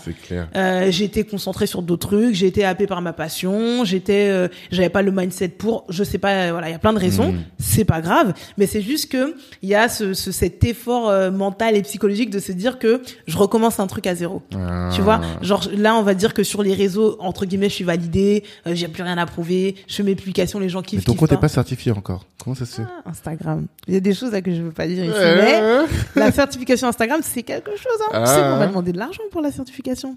Mais c'est pas Instagram qui t'a demandé. Non, c'est qu'en fait, il y a- ils reçoivent tellement de, de, de, de demandes. En tout cas, c'est ce qu'on m'a dit. Ils reçoivent Ouais. tellement de demandes. Aujourd'hui, même si tu as un compte de ouf, euh, et même si, en fait, c'est pas le nombre d'abonnés qui fait que tu es certifié ou pas, Mmh. c'est ton euh, ta présence sur les médias. Ok. Est-ce que tu as été t'es passé à la télé, est-ce que tu as fait plein d'articles, etc. Ça, moi, Mmh. c'est validé. Je suis Bah passée oui. dans plein de trucs. Tu tu coches toutes les cases. Et en fait, le truc, c'est que euh, ils reçoivent tellement de demandes, etc., etc., que si tu connais pas, je- par exemple, là, franchement, de tous mes potes qui sont certifiés, j'en connais aucun qui est passé par euh, le truc euh, standard d'aller Mmh. sur Instagram, demander la certification, euh, envoyer les liens des articles Ah oui, c'est quelqu'un qui connaît quelqu'un qui leur a. Chez Instagram. ouais, ouais. ouais. Chez Instagram. Et quand tu connais pas quelqu'un qui connaît quelqu'un, euh, t'as des, moi j'ai été approché par des agences de com dont je tairai le nom, Mm. euh, qui m'ont dit pour 15 E, euh, 15 000 euros, Ah oui. euh, pas 15 euros, parce que là on serait tous 15 certifiés, 15 KE, euh, pour 15 000 euros je peux t'avoir la certif, tu vois. Non, on s'en fout. On ça m'intéresse pas. Non, Ouais, non, j'ai payer à quelqu'un qui m'a dit c'est bon, t'es déjà validé par la street, t'as pas, Ouais, besoin, pas besoin de la, de la passive. C'est clair. Pas besoin, pas besoin. Donc voilà, c'est-à-dire quand t'es déjà arrivé euh, quelque part dans un domaine, Mm. c'est-à-dire que tu dois recommencer. Là, je repars tout à zéro. Ouais. Là, je vais lancer euh, demain, je vais lancer euh, le, le, le- le- les ouvertures de pour mon événement. Mm. Bah, je flippe de ouf. Ouais, tu sais pas. Bah oui. tu sais pas. Mais pourtant, on en parlait, je crois, dans, dans la semaine, on parlait de ça. Je te disais, quand t'as fait, euh, t'as plus de 100 000 followers, Mm. bah 100 personnes, c'est epsilon par rapport à ça. Quoi, mais j'ai une amie, alors j'ai une amie euh, qui est sur les réseaux depuis très longtemps, qui gagne très bien sa vie, euh, pas avec son compte Insta, mais avec son business, qui est, dont Insta est la vitrine, euh, qui me disait que en fait, euh, oui, il y a le nombre de followers, mais il y a aussi la relation que tu as construite avec tes followers et les habitudes que tu as avec tes followers. Mhm. Si ça fait 10 ans que tu es sur Insta, que tu jamais demandé d'argent à personne, Ouais. le jour où tu commences à lancer un produit ou à faire des trucs, euh, ils pas sont pas habitués. Oui, ils sont pas vrai. habitués à ça. T'as des, Mais tu fais des masterclass. Ouais, je fais des masterclass, mais ça reste des, des petits comités, c'est 20 personnes, j'en fais pas vraiment tous les mois. Et c'est, un, un truc complètement différent. Là, c'est un événement où on se rencontre, alors que là, c'est des gens qui ont besoin d'infos. C'est-à-dire que même s'ils connaissent pas Abnafrica, ils vont peut-être quand même s'inscrire parce qu'ils veulent des infos. Ouais. Donc c'est quelque chose de complètement différent. Quand je vais lancer les guides, euh, ça reste dans la continuité. Les guides, ça va. Donc j'ai un peu moins peur et de toute façon, enfin, que les gens achètent ou achètent pas, j'aurais juste bossé pour rien, mais c'est pas bien Mhm. grave. Mais tu vois, un événement, est-ce que les gens vont s'inscrire? Si t'arrives d'être toute seule, comment c'est Oui, tu vois, y a tout ça. Non, mais après, je sais, moi, même, ben, je, je vais la citer, Edwige, ma cousine qui m'a dit, c'est quand, c'est quand, c'est quand, tu vois. Donc, euh, je pense que les gens, ils attendent. Ouais, ils attendent de te voir, ils attendent de, de profiter avec toi, de, de vraiment de pouvoir te poser les questions directement, tu vois. Ouais, ouais, je ouais, pense, ouais. Je pense, il y a même pas de doute. Et je veux vraiment pour le coup, et ça rejoint ce que je dis depuis le début avec l'histoire d'influence, etc., d'influenceurs, pardon, etc. Mm. Je veux vraiment pour le coup créer quelque chose qui soit euh, vraiment détaché de ma personne, même si je sais que au début euh, et peut-être même jusqu'à la fin, ce sera attaché à Abnafrica qui a fait le tour d'Afrique, etc. Mm. Je veux vraiment euh, faire un événement euh, où les gens viendraient que Yesandu ou Ouais, pas. ouais. Créer une marque, en fait. Ouais, créer un truc, marque, tu vois, exactement. Parce que beaucoup de gens ils veulent des meet-up, ouais, quand est-ce qu'on rencontre Sandy. Mmh. Mais pour moi, c'était pas trop aligné avec euh, parce que moi, je vois pas le principe de me rencontrer pour me rencontrer. Mm. Et donc, je voulais vraiment créer un, un événement avec une véritable valeur ajoutée. Il y aura un programme, il y aura des gens, il y aura des talks, il y aura des invités, il y aura des, Mm. il y aura une expérience, il y aura des quiz, tout ça. Mhm. Euh, et en fait, évidemment que je serai là, mais en fait, j'ai pensé le truc en mode, même si je suis pas là, est-ce que ça, ça va faire kiffer les gens ou pas? Donc euh, voilà, on verra bien. Et puis si Le ça 10 passe décembre, pas... c'est bientôt, hein. On est combien Ouais, j'ai deux dans semaines trois et demie semaines. là. Ouais. Ok. Ok, top. Bon, on me demande de. Il faut qu'on on finisse. Ah ok. Euh, autre question. Demain, si demain l'Afrique c'est le Wakanda, donc l'Afrique que toi tu veux, même si bon, Ouais. c'est que peut-être le Wakanda pour toi c'est autre chose, t'as peut-être un avis là-dessus. ouais. Mais si demain l'Afrique c'était le Wakanda, ça c'est la question de notre partenaire Kipeps. Euh, Quelle place toi tu tu jouerais dans cette Afrique euh, magnifique, cette Afrique que toi tu veux Parce que en début de- de- de- d'échange, tu me disais que euh, tu voulais une Afrique powerful, tu vois. Ouais, ouais. Ce serait quoi toi ton rôle dedans? Mais À part euh, prophétesse de, du Wakanda. mais attends, si demain l'Afrique euh, est, est à l'image de ce que beaucoup d'entre nous on rêve pour l'Afrique, Ouais. euh, moi je, je, je joue aucun. En fait, enfin tout ce que, enfin. Il y a un- une phrase qui dit si ton si ton rêve ne concerne que toi, c'est que tu ne rêves pas assez grand. Ok. Euh, moi, ce que je veux, ça, ça- c'est pas moi en fait. C'est je le fais, je suis comme un outil, je suis comme un vecteur, oui. mais c'est pas moi en fait. C'est un truc qui est tellement. Ça, je suis d'accord. que- Et moi, mon rôle, en Mm. vrai, il y aura peut-être un rôle euh, a posteriori ou peut-être que les gens diront, Mm. euh, oui, il y a plusieurs personnes qui ont œuvré à ce que ça à ce que ça change. Il y avait Tanguy avec Black Network qui bossait depuis l'Europe. Il y avait Mhm. Sandy qui elle voyageait partout. Il y avait bref tous les gens qui font des choses pour euh, changer le regard. En tout cas, moi, je change, je fais vraiment pour changer le regard que nous noirs on a sur nous-mêmes. Et en fait, dans- et si on fait ça, ça impactera, impactera le reste du monde. Mais euh, dans cette Afrique-là, en fait, euh, bah, c'est bon, on sera arrivé. Oui, non, mais on quel, sera arrivé, quelle, donc je vais quelle tâche, métier, quelle activité, qu'est-ce que toi tu, c'est plutôt ça. Quelle activité toi tu jouerais dans un Wakanda? Tu vois, par exemple, je parlais avec un gars, il me disait, bah, moi, je ferais euh, de l'éducation sur euh, tout ce qui est euh, digital. Ça, c'est mon sujet. Mhm. Et demain, si l'Afrique est Wakanda, j'aimerais porter ce sujet-là. Mais ça veut dire que si l'Afrique n'est pas Wakanda, il le ferait pas tout de suite. Il Si, attendrait dans que tous les cas, il va le faire. Mais c'est une D'accord. En fait, C'est la question. Est-ce que c'est qu'est-ce que je fais quand je vais m'installer? Parce que là c'est dans deux trois mois que je m'installe ou est-ce Ah. que c'est si... est-ce que tu te dis où tu vas t'installer ou pas encore? non, non? laisser un peu d'accord. Il y a pas de souci. Que tout le monde a posé la question. Ouais. Non, c'est plus dans l'Afrique de tes rêves. Quel rôle toi tu jouerais? L'idée c'est parce que mon partenaire là, Kipeps, Ouais. eux ils accompagnent les boîtes qui sont des petites boîtes à devenir des multinationales. Ouais. vois, en gros. ouais. Et donc il dit souvent on manque de vision dans nos boîtes. Ouais. C'est-à-dire on fait nos petites boucles d'oreilles d'empaille, boucles d'oreilles d'empaille, on reste là-dedans. Et Mm. le but de cette question c'est un peu de te dire comment est-ce que tu te projettes quoi dans une Afrique belle? Quel euh, métier ou quel qu'est-ce que ce serait Abena? Ce serait Mhm. ça donc ouais. voilà Bon, alors Moi, je pense que, tu sais, il y a, il y, a, il y a cette phrase, euh, qu- quand on veut savoir si les gens sont vraiment heureux ou pas dans ce qu'ils font, dans tout, c'est euh, si demain tu gagnes, euh, je sais pas, 10 milliards d'euros, Ouais, qu'est-ce que, tu gagnes dans ta Ouais, vie Qu'est-ce ouais. que tu restes Qu'est-ce que tu gardes Qu'est-ce que tu arrêtes, etc. Mm, Là, je suis vraiment en train de construire une vie où, même si on me donne 10 milliards d'euros, je change rien parce que je kiffe. Mm, Ok. Euh, le fait d'arriver à une Afrique, une Afrique euh, Wakanda, mhm, c'est euh, une forme de richesse dans le sens où c'est quelque chose que je veux absolument. mm. Et, euh, et donc, du coup, je, je, je serais peut-être aussi arrivée au même titre que si on me donne 10 milliards, je suis arrivée. Ouais, ouais, ouais. Euh, du coup, je pense que ce que je fais sera totalement dans la continuité de ce que je fais déjà. Mm. C'est-à-dire continuer à vivre des trucs avec les gens, continuer à faire le, le pont entre euh, l'Afrique euh, continentale et l'Afrique hors du continent. Donc je parle de la Caraïbe, je parle des communautés noires d'Afrique, d'Amérique latine. Euh, c'est- en fait, je pense que je continuerai ce que je fais déjà. Ouais, c'est merveilleux ça. Euh, je continuerai ce que je fais déjà et voilà et puis après il y a aussi il y a, il y a ce que tu fais il y a ta il y a ta- la mission que tu te donnes et après il y a aussi niveau perso ce que tu veux t'installer t'a- avoir tes enfants etc et, et Mm. transmettre aussi ce que toi tu as ton ton mood etc à tes enfants qui continuent entre guillemets euh, ou pas ils font ce qu'ils veulent euh, ton œuvre tu On vois peut les orienter. voilà donc je pense que ouais je serais je serais vraiment dans dans dans dans ce que je fais de réinventer j'aurai plus de moyens on aura plus de moyens donc euh, Mm. euh, ouais ce serait de continuer retrouver qui on est même si demain l'Afrique ça devient Wakanda il y aura il y aura forcément un travail de retrouver qui on est qui on était euh, voilà enfin si ça ça arrive un jour euh, moi je Mm. voilà c'est Mais c'est magnifique. Cette phrase-là de dire, je ne changerai pas la vie que j'ai aujourd'hui. Ah. Je sais pas si tu te rends compte. Enfin, je pense que tu t'en rends compte, mais à quel Mm. point c'est magnifique, tu vois. Mm. Il y a beaucoup de gens qui, qui aimeraient pouvoir dire ça. Dire, euh, bah, la vie que j'ai, c'est celle que j'aurais si j'avais euh, des milliards. Et Mm, beaucoup de gens aujourd'hui sont dans autre chose. Mais bon. Et euh, autre question que je pose systématiquement, c'est celle de l'équilibre mental. Ouais. Parce que bah, j'imagine que toi, en plus, voyager comme ça, là, nous, on voit le- la fast life, mais ça n'a pas dû être facile. Ah Comment est-ce que tu as fait pendant tous ces mois-là, 16 mois, pour garder cet équilibre attends tu poses des questions c'est des vraies questions à la fin Eh, excuse-moi. Parce que normalement, là, ça y est, t'es à l'aise, tu vois. y a- les défenses, elles sont tombées. Non, c'est une question, euh, waouh, euh, très forte et très importante Mhm. Parce que euh, ça a été compliqué au niveau mental pendant mon 16 mois 16 pays. C'était compliqué avant parce que je devais gérer mon CDI plus Abn Africa. Mhm. Euh, et en fait, la différence pendant mon 16 mois 16 pays, c'est que hum, je devais faire face à des trucs, euh, mais là, j'étais solo. Mhm. Tu vois, avant, s'il y avait vraiment un gros breakdown, je prends mon RER, je vais faire deux jours chez mes, chez mes parents. Ouais. euh, mon père, il me, prépare, il me prépare tous mes plats. Je reste allongé sur le canapé pendant deux jours, je mange des glaces, je rentre chez moi. Là, tu fais ça avec qui?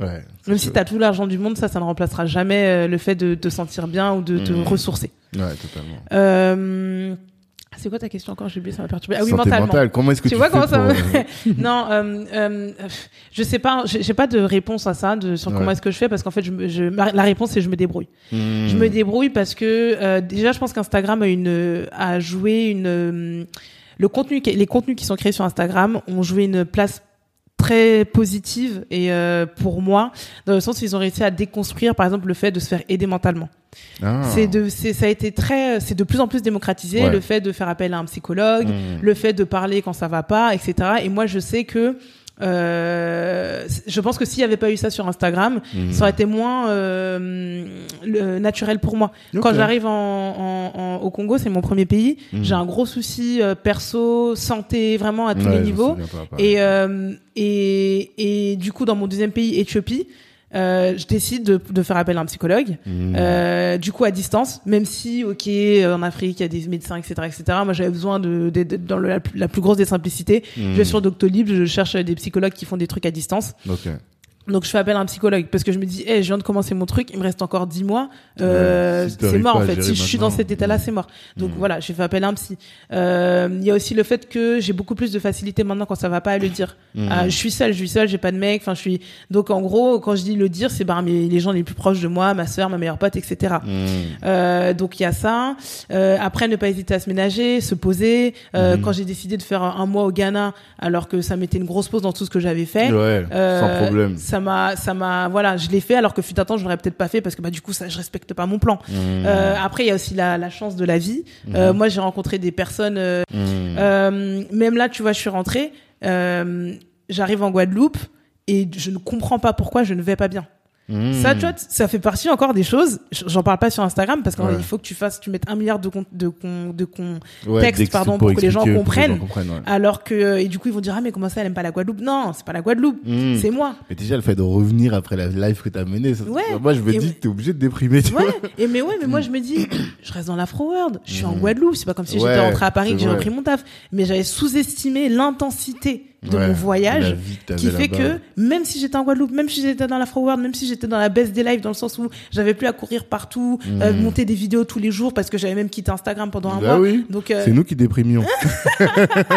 donc tu vois, même si, même si, même si, je Mhm. pense que mon cerveau pendant 16 mois, chaque jour, pendant 16 mois, il faisait des trucs de dingue. Ouais. Il se levait le matin, il savait pas où il allait dormir, il savait pas ce qu'il allait faire, il savait pas qui il allait rencontrer, il Mhm. était hors de sa zone de confort pendant 16 mois non-stop. Mmh. Quand pendant 16 mois non-stop, t'es comme ça, même si t'es fatigué et tout, tu es, tu quand même comme ça. Quand t'arrives dans un environnement euh, où ton plus gros dilemme, c'est est-ce que je prends un bouquet de poulet ou un bouquet de morue, euh, ton cerveau il comprend pas en fait, tu vois. Tu Et dire en fait, du coup, moi, j'ai été mal pendant plusieurs semaines en Guadeloupe et je ne Mhm. comprenais pas pourquoi. C'est vraiment un moment par hasard quand j'étais en train de faire mes guides, je regardais des vidéos et tout, et un mec qui racontait son retour de tour du monde, Mmh. où je me suis dit, mais, Ben oui. mais go, c'est ça en fait, tu vois. Mhm. Et c'est ça aussi quand tu parlais de, de comment tu gères ton mental, il y a le truc de, euh, en fait, des fois, t'es pas bien, et en fait, tant que tu sais pas pourquoi, je dis même pas que t'as trouvé la solution pour aller mieux. hein. Je dis, mais tant que t'as pas mis le doigt sur pourquoi est-ce que tu vas pas bien, c'est Ouais. compliqué. C'est compliqué. C'est compliqué. Totalement. Et après, évidemment, pour moi, il y a des choses euh, que tu peux mettre en place euh, de manière quotidienne pour aller mieux. Moi, je sais que bon, c'est un truc hyper basique, mais en vrai, je pense que ça fonctionne vraiment pour tout le monde. Le sport, Ouais. c'est une dinguerie. Mm. Comment quand tu vas pas bien, tu peux traverser des mois de dépression, tu te mets au sport, il y a des choses qui, qui- qui se Mm. dégagent de ton corps, je sais pas, Ouais. et tu vas un peu mieux, tu vois. Mm. Euh, la- le- le- euh, pratiquer le fait de faire des affirmations. Euh, Mmh. Il y a plein de choses que tu peux mettre en place Ouais. euh, qui font que euh, voilà après ça va c'est en tout cas euh, t'es es sur la voie pour euh, continuer à bien prendre soin de ton mental D'accord. Top. Bon, on va venir à la dernière question, qui est celle un peu de la, la bouteille à la mer, tu vois. Là, on a parlé pendant presque deux heures. J'aurais bien voulu savoir qu'est-ce que, quel message tu veux laisser à la jeune, à notre audience, qui est la jeunesse, entre guillemets, hein, noire de la diaspora. Qu'est-ce que tu veux absolument que ces gens retiennent de toute notre discussion et que, qui, qui gardent avec eux? Oh, euh, waouh, je sais pas. Euh, je pense que ce que je veux qu'ils retiennent, euh, c'est l'audace. Ça se tient en un mot, c'est l'audace. Mhm. Euh, moi, ce que je veux qu'ils retiennent, c'est que c'est des choses extrêmement bateaux que je vais dire, mais je pense que on se complique beaucoup la vie et en fait, les choses les plus simples sont les choses les plus évidentes. Enfin, les choses les plus évidentes sont euh, parfois celles qu'on met le moins en avant parce que peut-être qu'on on les entend tellement que ça devient. Et, et pour moi, c'est l'audace. Ça veut dire que euh, vraiment, demain, on peut ne plus être là. Mhm. Là, toi et moi, on est en train de discuter, tout peut arriver. On le voit, on l'a vu récemment avec certaines personnalités. bois, on touche du bois, tout peut arriver.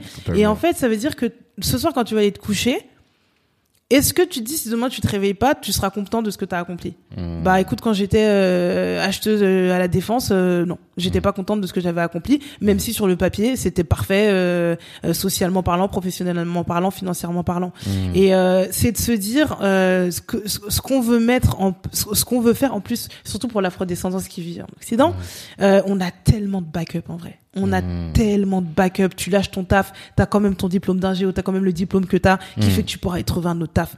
Euh, tu lances une, une, tu lances un truc en utilisant tes fonds, t'as un milliard de, de subventions et d'aides que tu peux débloquer pour que, Totalement. pour que ça puisse t'aider. Mhm.